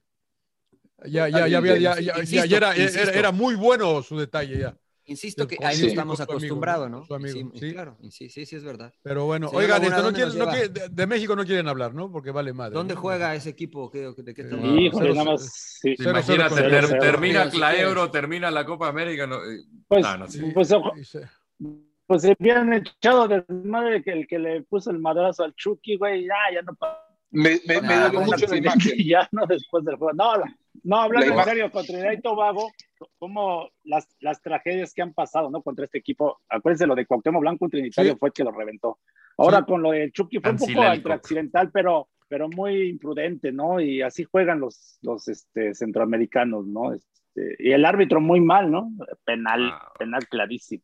Vénganse Y bueno, para aparte Colmebol. México, el funcionamiento. Vénganse para Colmebol de una vez por todas. Aunque Yo estoy de acuerdo, guste, ¿eh? Mira que el pollito. Ortiz, el pollito Ortiz, que le mandamos un saludo, que a Saludo. veces tiene buenas ideas, este, muy pocas, pero a veces muy, tiene po- muy buenas ideas. pocas veces. Este dijo, para el 2026 que vamos a ser anfitriones, eh, que nos incluyan en, en, en Conmebol, ¿no? Como, como una prueba para ver cómo eh, se pintaría el futuro de eliminarnos en Conmebol. Y creo que me parece una idea genial, ¿no? Para precisamente pues, evitar. Todo pinche este pollito, sí le llega el agua al tinaco, ¿no? y de repente sí ¿Viste? llega el agua al tinaco, güey, sí, sí, de repente, güey. Cuando no está cuando no está metiéndose esa cosa de que, que humo y que vende humo. Sí, la todo, shisha, la shisha. La juca, ¿no? ¿Cómo se llama esa mierda? Sí, juca, chicha. Que sí, de- lo Oye. que sí deben de buscar es volver a, lo que sí debe de buscar México es volver a la Copa América, Copa Libertadores, sea, seguir participando. ¿Qué novedades hay es que que ¿Dijiste buscarse. 2023? Eh, 2021. No, la, la próxima Copa América va a ser 2024. Eh, Que es la que posiblemente se realice en Estados Unidos, como habías dicho, ¿no? Eh, ¿Por eh, hay, hay hay- hay una información extraoficial que dice eso, no hay nada oficial por parte de Colmebol, ni, ni mucho menos. Pero Ahorita es sí Ecuador, que ¿no? Hoy, hoy por hoy tampoco está asignado para Ecuador, es una especulación. Lo que pasa es que si nosotros seguimos el orden que debe- debería seguirse, la, eh, le podría llegar a tocar a Ecuador. Lo que pasa es que también la Copa América de Argentina y, y Colombia quedó como en el medio y creo que rompió un poco esa tendencia. Puede ir para cualquier lado, no hay nada que asegure ni que vaya para Ecuador ni para Estados Unidos. Sí que eh, los periodos comerciales de la venta eh, de sponsors, eh, de los patrocinadores, de Colmebol es cada tres años. Es decir, no podían entrar en esta de 2021 porque ya estaban los sponsors y los derechos vendidos eh, con esta Copa América adentro. La próxima Copa América está la posibilidad de que, de que entre México. Y yo sé que tanto del lado de México como del lado de, de Colmebol hay interés porque se agranda el mercado, porque competitivamente le sirve mucho a, a México y porque creo que, sinceramente, ¿eh? para mí futbolísticamente México se parece mucho más a Sudamérica que a, que a alguno de los rivales que enfrenta en, en CONCACAF. Sí. Me parece que haría crecer a los bien. dos. Estados Unidos sería genial, sería extraordinario que pudieran entrar los dos. Y, Sí, sí, y- la y verdad siempre está esa idea de poder replicar eh, lo que fue la Copa América 2016. Eh, Dos entonces, grupos, La dos grupos de dos grupos de seis y que pasen cinco, ¿no? Otra vez, puta madre. Yo soy el, yo No, soy el no. agrio, sí. Yo soy ¿Y el agrio te siempre. gustó? Pero, ¿y te gustó? ¿Viste el partido de la selección, Johnny, o no? Eh, sí, sí, sí, sí, sí, ¿Qué, sí lo qué- vi. qué te pareció? ¿Qué te Sí, lo- pareció? A mí, yo, yo, yo estaba de acuerdo contigo con lo que o sea, yo, yo, le, yo le daba mérito a, a Trinidad, creo que defendieron bien. México trató, eh, lo- estos güeyes se rifaron, se pararon bien atrás, hubo oportunidades, este güey, le- o sea, Funes Mori tuvo un par muy buenas que el portero le, zapa- le saca. A lo mejor nos falta un 10 más creativo, creo, Mariano, tú que los narras y que te estuve escuchando con el eh, JP. Ya. Eh, no me disgustó México a mí, la verdad. Sencillamente, pues no la pudieron meter, ¿no? O sea, y los goles bien anulados, creo yo, ¿no, Mariano? No sé. Lo que sí me llama la atención es que no los hayan revisado más. Como que tomaron la decisión muy rápido. Me sentí Ahora, yo. fíjate que, que hablando en ese sentido, y ahorita me gustaría escuchar al emperador también, eh, tenemos ahí en, en, en FS1 al doctor Joe Magnick, que es parte de, de la, eh, el organismo. Pero él es árbitro, es doctor, ¿por qué? ¿Porque tiene Eh, doctorado? Eh, tiene un doctorado y además de- es- es- fue árbitro, ¿no? Ya está Ah, retirado y es parte de este, el, el grupo, no se me va el nombre ahora, pero el grupo arbitral este, en FIFA, ¿no? Es parte de ese, de ese grupo. El comité Eh, de referís. Exactamente. Y nos decía que eh, quien está manejando el VAR en Copa Oro son los mismos que manejan el VAR en la MLS. Y si te fijas, la línea de, de utilización del VAR es muy similar. En MLS no se pierde tanto tiempo a menos Claro, que sea claro. una situación, eh, eh, evidencia clara y contundente de que se tiene que cambiar lo que se marcó. Si no encuentran evidencia clara y contundente, juegue. Lo que marcó el árbitro, dale. Por eso no se tardan tanto en revisar. Y seguramente en ese de Funes Mori dijeron, ah, está justa, a lo mejor es eh, la parte izquierda del hombro y que no sé qué, no es clara y evidente, demos, juguemos. Y a mí me gusta eso, ¿eh? A mí, a mí honestamente me Sí, gusta. no, a mí también no se pierde a tanto mí me tiempo. gusta, exacto, no se pierde. Y lo mismo pasó en el penal, que ahí me pareció un error, creo que era penal, y en el, en el gol anulado de, del. Este, Eh, me parece que la tendencia, no sé cómo la veas tú, Mariano, Juanjo, que saben, es, es apoyar al árbitro lo más que se pueda, ¿no? No cambiarla, al menos que sea demasiado, que es lo que me parece que pasó con la de Sterling en, en Inglaterra. Clara y obvia. Ese- o sea, Sí. si no es una de, de- un, un error de veras grosero del árbitro, no la cambiemos, ¿no?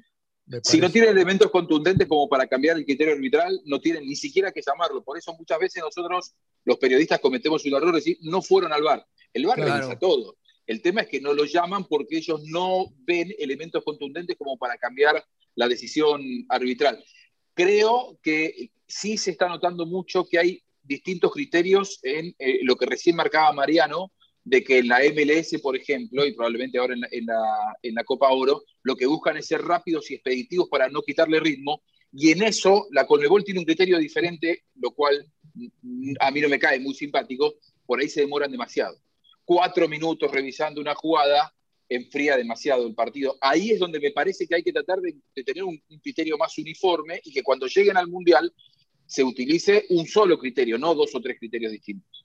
Sí, es la Pepe, ¿te gustó- te gustó revisión me- eh, silenciosa, Perdón. ¿no? Dale, dale, John. Sí. No, que, que- no, a Lempe, que si le había gustado México, que qué pensaba de sí, México. qué, qué pena del tri. No, bueno, pues la verdad intentó, como dicen, eh, y yo entiendo y lo que hablaba, ¿no? No es tan fácil estos equipos que son, no los conoces bien y te complica, ¿no? Aparte, eh, México todavía no sabía que iba a jugar contra Trinidad y entonces como que también yo, yo creo que no prepararon tan, tan bien el partido, ¿no? Entonces te terminas sorprendiendo con ciertos jugadores, ¿no? Y mucha fuerza y, y lo, que habla, eh, lo que hablaba, ¿no? El penal que se come el árbitro y el fuera de lugar que también me parece que también fue ahí muy, muy justo lo de Funes Mori, pero bueno, ahora muy criticado México por el resultado, ¿no? Más que nada, Pasa porque todo el mundo ¿no? pues, piensa que, que tiene que ganar, golear, ¿no? Ahora gustar. Guatemala, pues a ver qué pasa. Sí, sí, sí, claro. Ahora, em- Empe, Empe, yo los escucho a ustedes siempre. Hace dos programas, creo que el 104 o el 105, dijiste,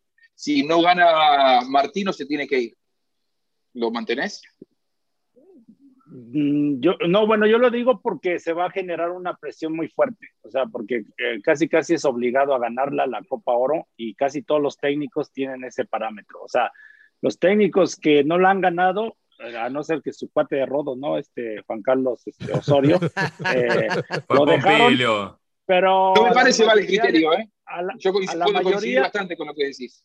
A la mayoría les ha costado el puesto, ¿no? Uno, bueno, al Piojo le costó por el tema de indisciplina, ¿no? Fue cuando, cuando, el, cuando se, agarra, se peleó con un, el comentarista eh, Martinoli, pero, pero sí es, un, es, una presión muy fuerte, ¿no? Y creo que, que ahí creo que va, va a sonar, o sí que, eh, que si el Tata sigue, que si el proceso y, y sobre todo los últimos resultados, porque iba muy bien, ¿no? O sea, todos los partidos los iba ganando, los iba ganando, y últimamente ha habido muchas críticas en funcionamiento, el tema de Funes Mori, del Chicharito, entonces el no ganarla creo que se va a venir una presión fuerte. ¿Regresa a la banca, Mariano, ya? Ya, ya regresa a la banca del Tata Martino. Le dieron un partido solo por lo de Nations League. Eh, Rodo, ¿tú cómo lo viste al, al, equipo? ¿Te gustó? Eh, pues intentó. A mí me gustó mucho Funes Mori, me gustó mucho Herrera. Eh, los, eh, lo de Tecatito Corona, pues tuvo sus destellos, intentó, si no poder desbordar con el disparo de media distancia que hace una parábola casi perfecta que no alcanza a bajar. Eh, yo me quedo también con el trabajo de los laterales, Russell y Jones, me parece, del de Trinidad sí. y Tobago, eh, porque al, al, concentrar demasiadas personas eh, en un sector interior a México lo obligaba a ir por las bandas. Y creo que como tú bien comentabas en el entretiempo, al perder a Lozano, creo que le complica también y lo limitó nada más a una banda, porque Efraín Álvarez le gusta llegar más por dentro que por fuera. Eh, más allá de eso, creo que intentaron con, con jugadas distintas vía Funes Mori, pues con este tipo de asociaciones que me gustan, muy estilo Raúl Jiménez, que seguramente le, le, van a funcionar, pero al final la última vez que se, que se, enfrentaron, a mí me tocó estar en esa, eh, eh, en, cuando Piojo dirigió a México en esa Copa Oro en 2015, que le tocó enfrentar a, a, Trinidad y Tobago, esa fase de grupos también le fue, le fue bastante más o menos, o sea, le ganó a Cuba 4-0, que la superó ampliamente, ¿no? Pasó el tipo de, de, situaciones que generalmente le pasan a Cuba, que eh, los desertores y demás, eh, le empató contra Trinidad y Tobago 4 a 4, un partido que me parece jugaba mejor e, e, esa selección de Trinidad y Tobago.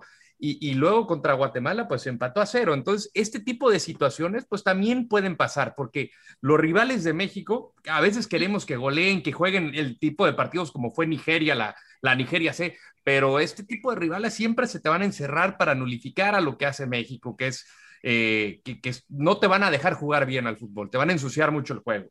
Entonces, pues, al final, creo que sí es un mal resultado porque no puedes eh, superar en goles a, a, Trinidad y Tobago, eh, pero, pero creo que sí se espera más de este juego. Pero no, no tampoco. Que se, que tampoco. Se usted para decir que era pues, el mal resultado, que puta madre. pinche yo ya se durmió Juanjo, ya se durmió Juanjo. No, no, está dormido, güey, con el mal no. B, cabrón. ¿Sabe, bueno, ¿sabe lo que, cabrón, no puedo hablar que... y ahora sí hablo, ya me lo chique. No, no, puede hablar lo que quiera. ¿Sabe, ¿sabe lo, que, lo, lo, ¿Sabe lo que yo veo de afuera? ¿No son un poco permisivos ustedes, eh, los críticos eh, mexicanos de la selección? O sea, los ¿Permisivos en qué sentido? Que, no podés empatar 0 a 0 con Trinidad y Tobago, sos México. No, no, para no, nada, es un mal resultado. Es un Hay mal dos. resultado.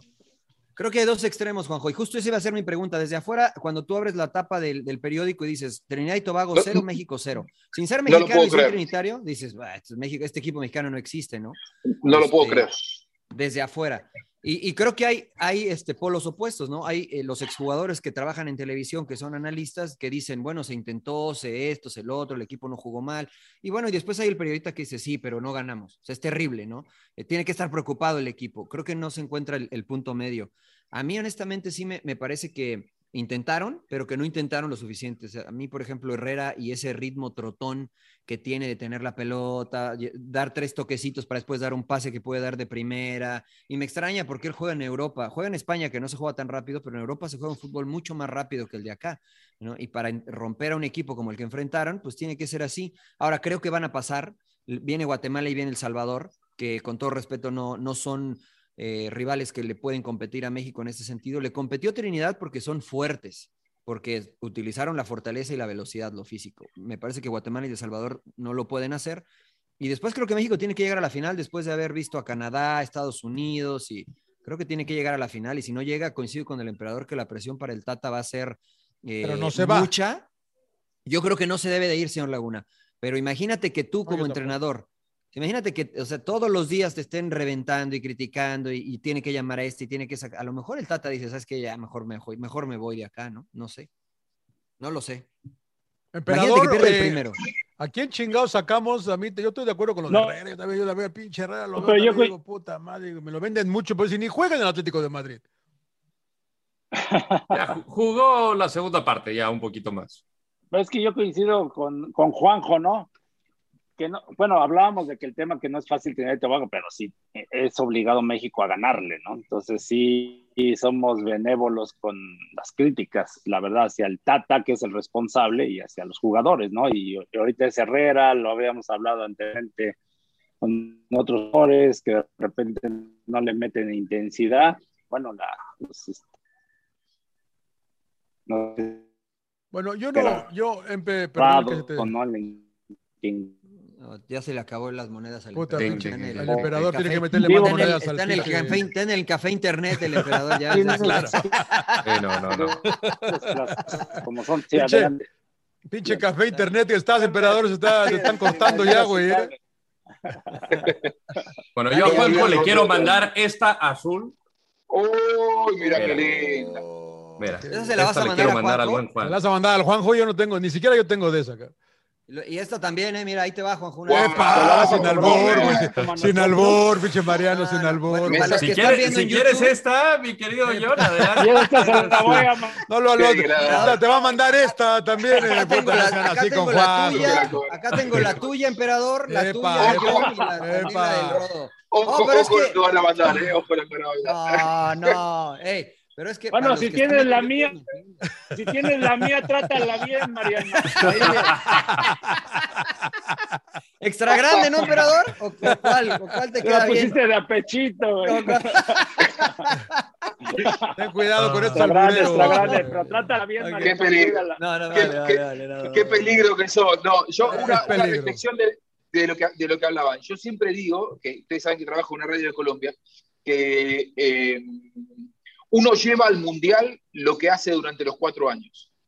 Y, nosotros dentro de un año y medio a México le vamos a exigir que llegue al famoso quinto partido, que sea semifinalista.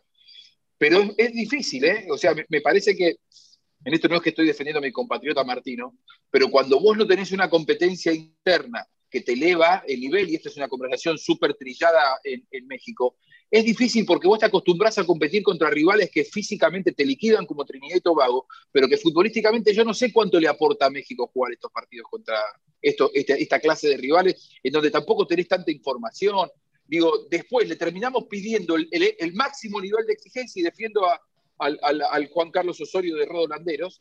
Eh, Correcto. pero digo, es difícil cuando vos en cuatro años jugás con, y más ahora que los europeos se te cerraron, no jugás contra sudamericanos, no jugás contra europeos, jugás contra esa- esta clase de rivales que creo que futbolísticamente mucho no te aportan, y cuando llegás al Mundial, jugás contra rivales totalmente diferentes. Es difícil también. Suscribo. Mm, Muy bien, ahí la dejamos, ¿no? Sí, sí, Sí. sí. Recomendaciones y ya. Chao, chao. Sí, sí, sí, Sí, sí, sí, sí, ya, recomendaciones porque- del señor, eh, del señor eh, que cierra bien, el, abrió el señor eh, Buscalia y cierra el señor Buscalia, está feliz con Argentina. Yo creo que Argentina le va, a y lo, co- lo- lo comentaron tú y Mariano, creo, le va a cambiar el chip, ¿no? Para la Copa del Mundo. Ojo con Argentina, ahora sí, vamos a ver si no se sigue tirando, dicen todas esas mamadas que hacen. Pero bueno. Felicidades, no, Pinches broma, broma. argentinos, pinches pues si así ganaron, Johnny. Felicidades, Argentina, felicidades. Qué bueno que lo lograron. Oiga, oiga, este, ¿qué ha visto? ¿Qué nos recomienda, señor, eh, señor Buscalia? ¿Qué nos recomienda? No, arra- arranquen ustedes, yo los escucho a ustedes, yo después déjenme pensar, déjenme pensar. Muy bien. Arranque, muy bien. Yo le Laguna, usted que recomiendo- recomienda una, yo pero vi- tres. vi- no, vi Felon, Felon, no sé si la han visto, es una, me encontré en buena. Netflix. ¿Ya la viste, Rodo? Eh, Sí. Muy buena, eh, la verdad es, eh, sí, quiere decir criminal, Felon. Es de este, de Steven, eh, Steven eh, Dwarf. Sí es Dwarf, ¿verdad? Sí, eh, es una- y está Val Kilmer también.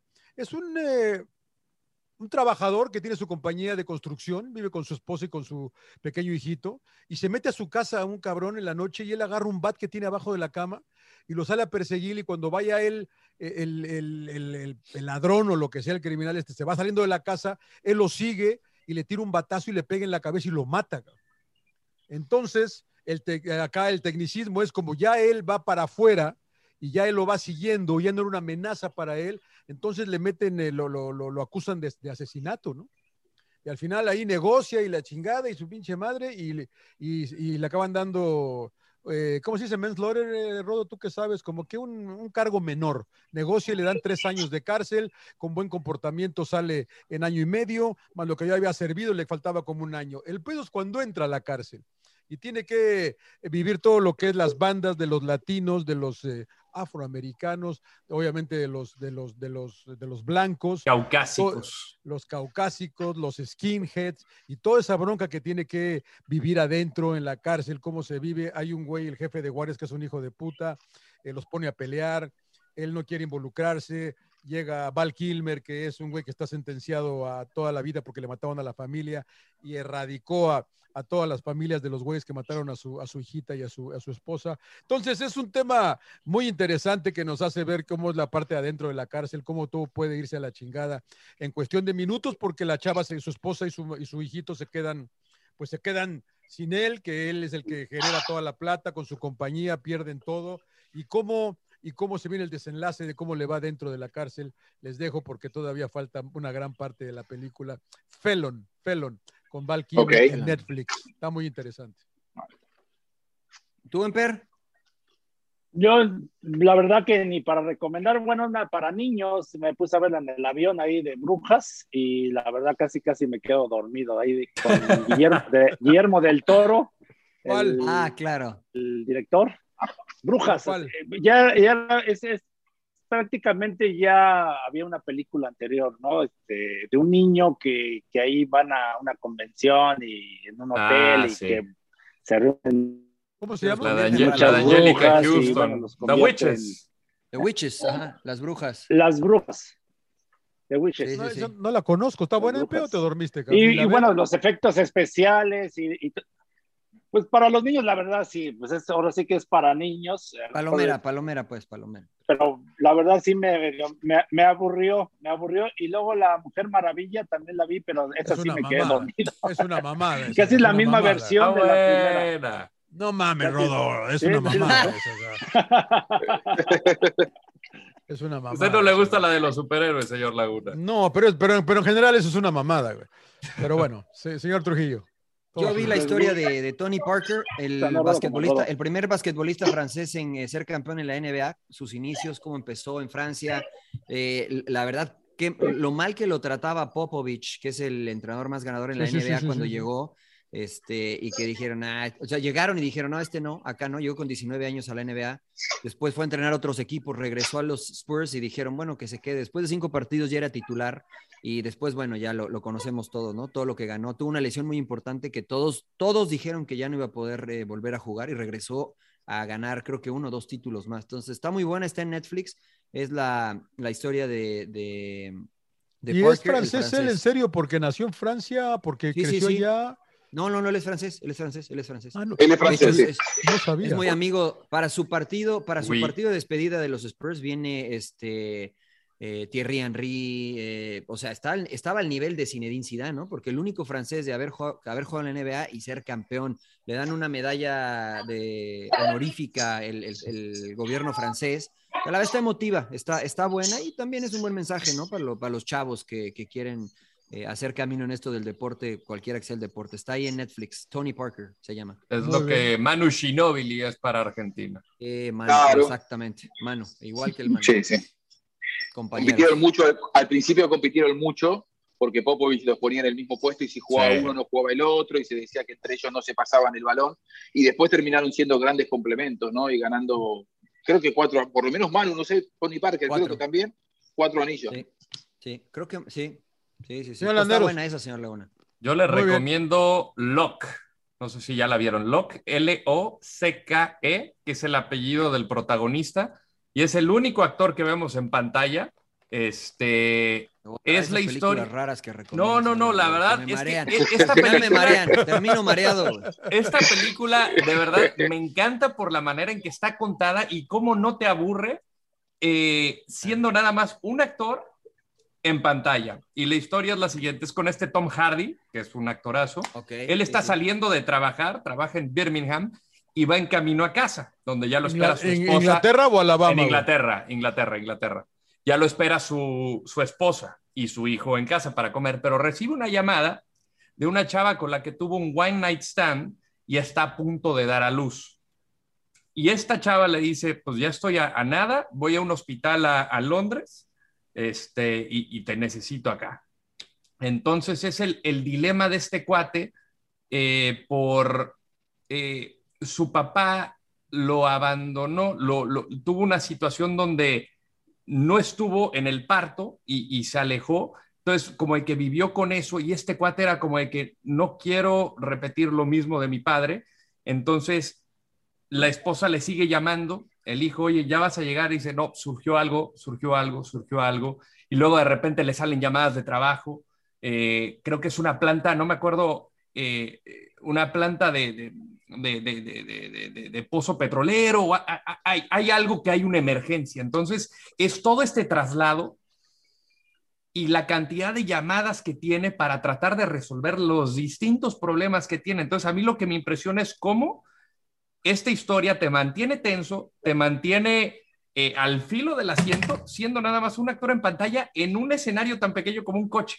Entonces, la verdad, claro. está muy, muy bien realizada. Y, y, y, a mí, la verdad, Tom Hardy se me hace de mis actores favoritos, la verdad que lo, lo hace muy bien. Está, está muy bueno. Hay que pagar. Hay que, hay que pagar, hay que pagar, güey. Ay, seguramente sí, pero a ver, déjame ver dónde está en streaming. ¿Dónde la viste, güey? el Rodo se la piratea. Yo la, el Rodo tiene, tiene unos websites por ahí que no paga, cabrón.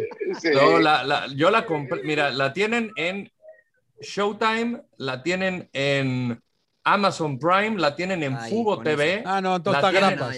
En Hulu. No, está grapas. Y, entonces, bueno, no yo, la, yo, la, compré en Apple TV. No, no, no, no ya tiene tiempo, ya tiene tiempo. Unos siete años por ahí. ¿Por qué siempre esa pregunta? Yo que soy un seguidor de ustedes, ¿por qué siempre la pregunta de hay que pagar? Me, me río. Porque, Porque siempre hay que pagar y yo no quiere pagar. Yo no quiere pagar. quiere que todo sea no, gratis. Es que, es que depende quién la... Por ejemplo, yo, yo tengo, todos, casi todos tenemos Netflix, ¿no?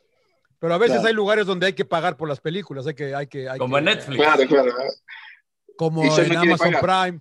Eso es lo que claro. hay que pagar. Pregunto si hay que pagar hay que, o es gratis. Pero y, y yo, y yo le, pide, le, pide, las contraseñas a todos, de HBO. Claro, yo tengo, todo, yo tengo, yo tengo la de Disney de un amigo. Claro. Eh, señor Buscalia.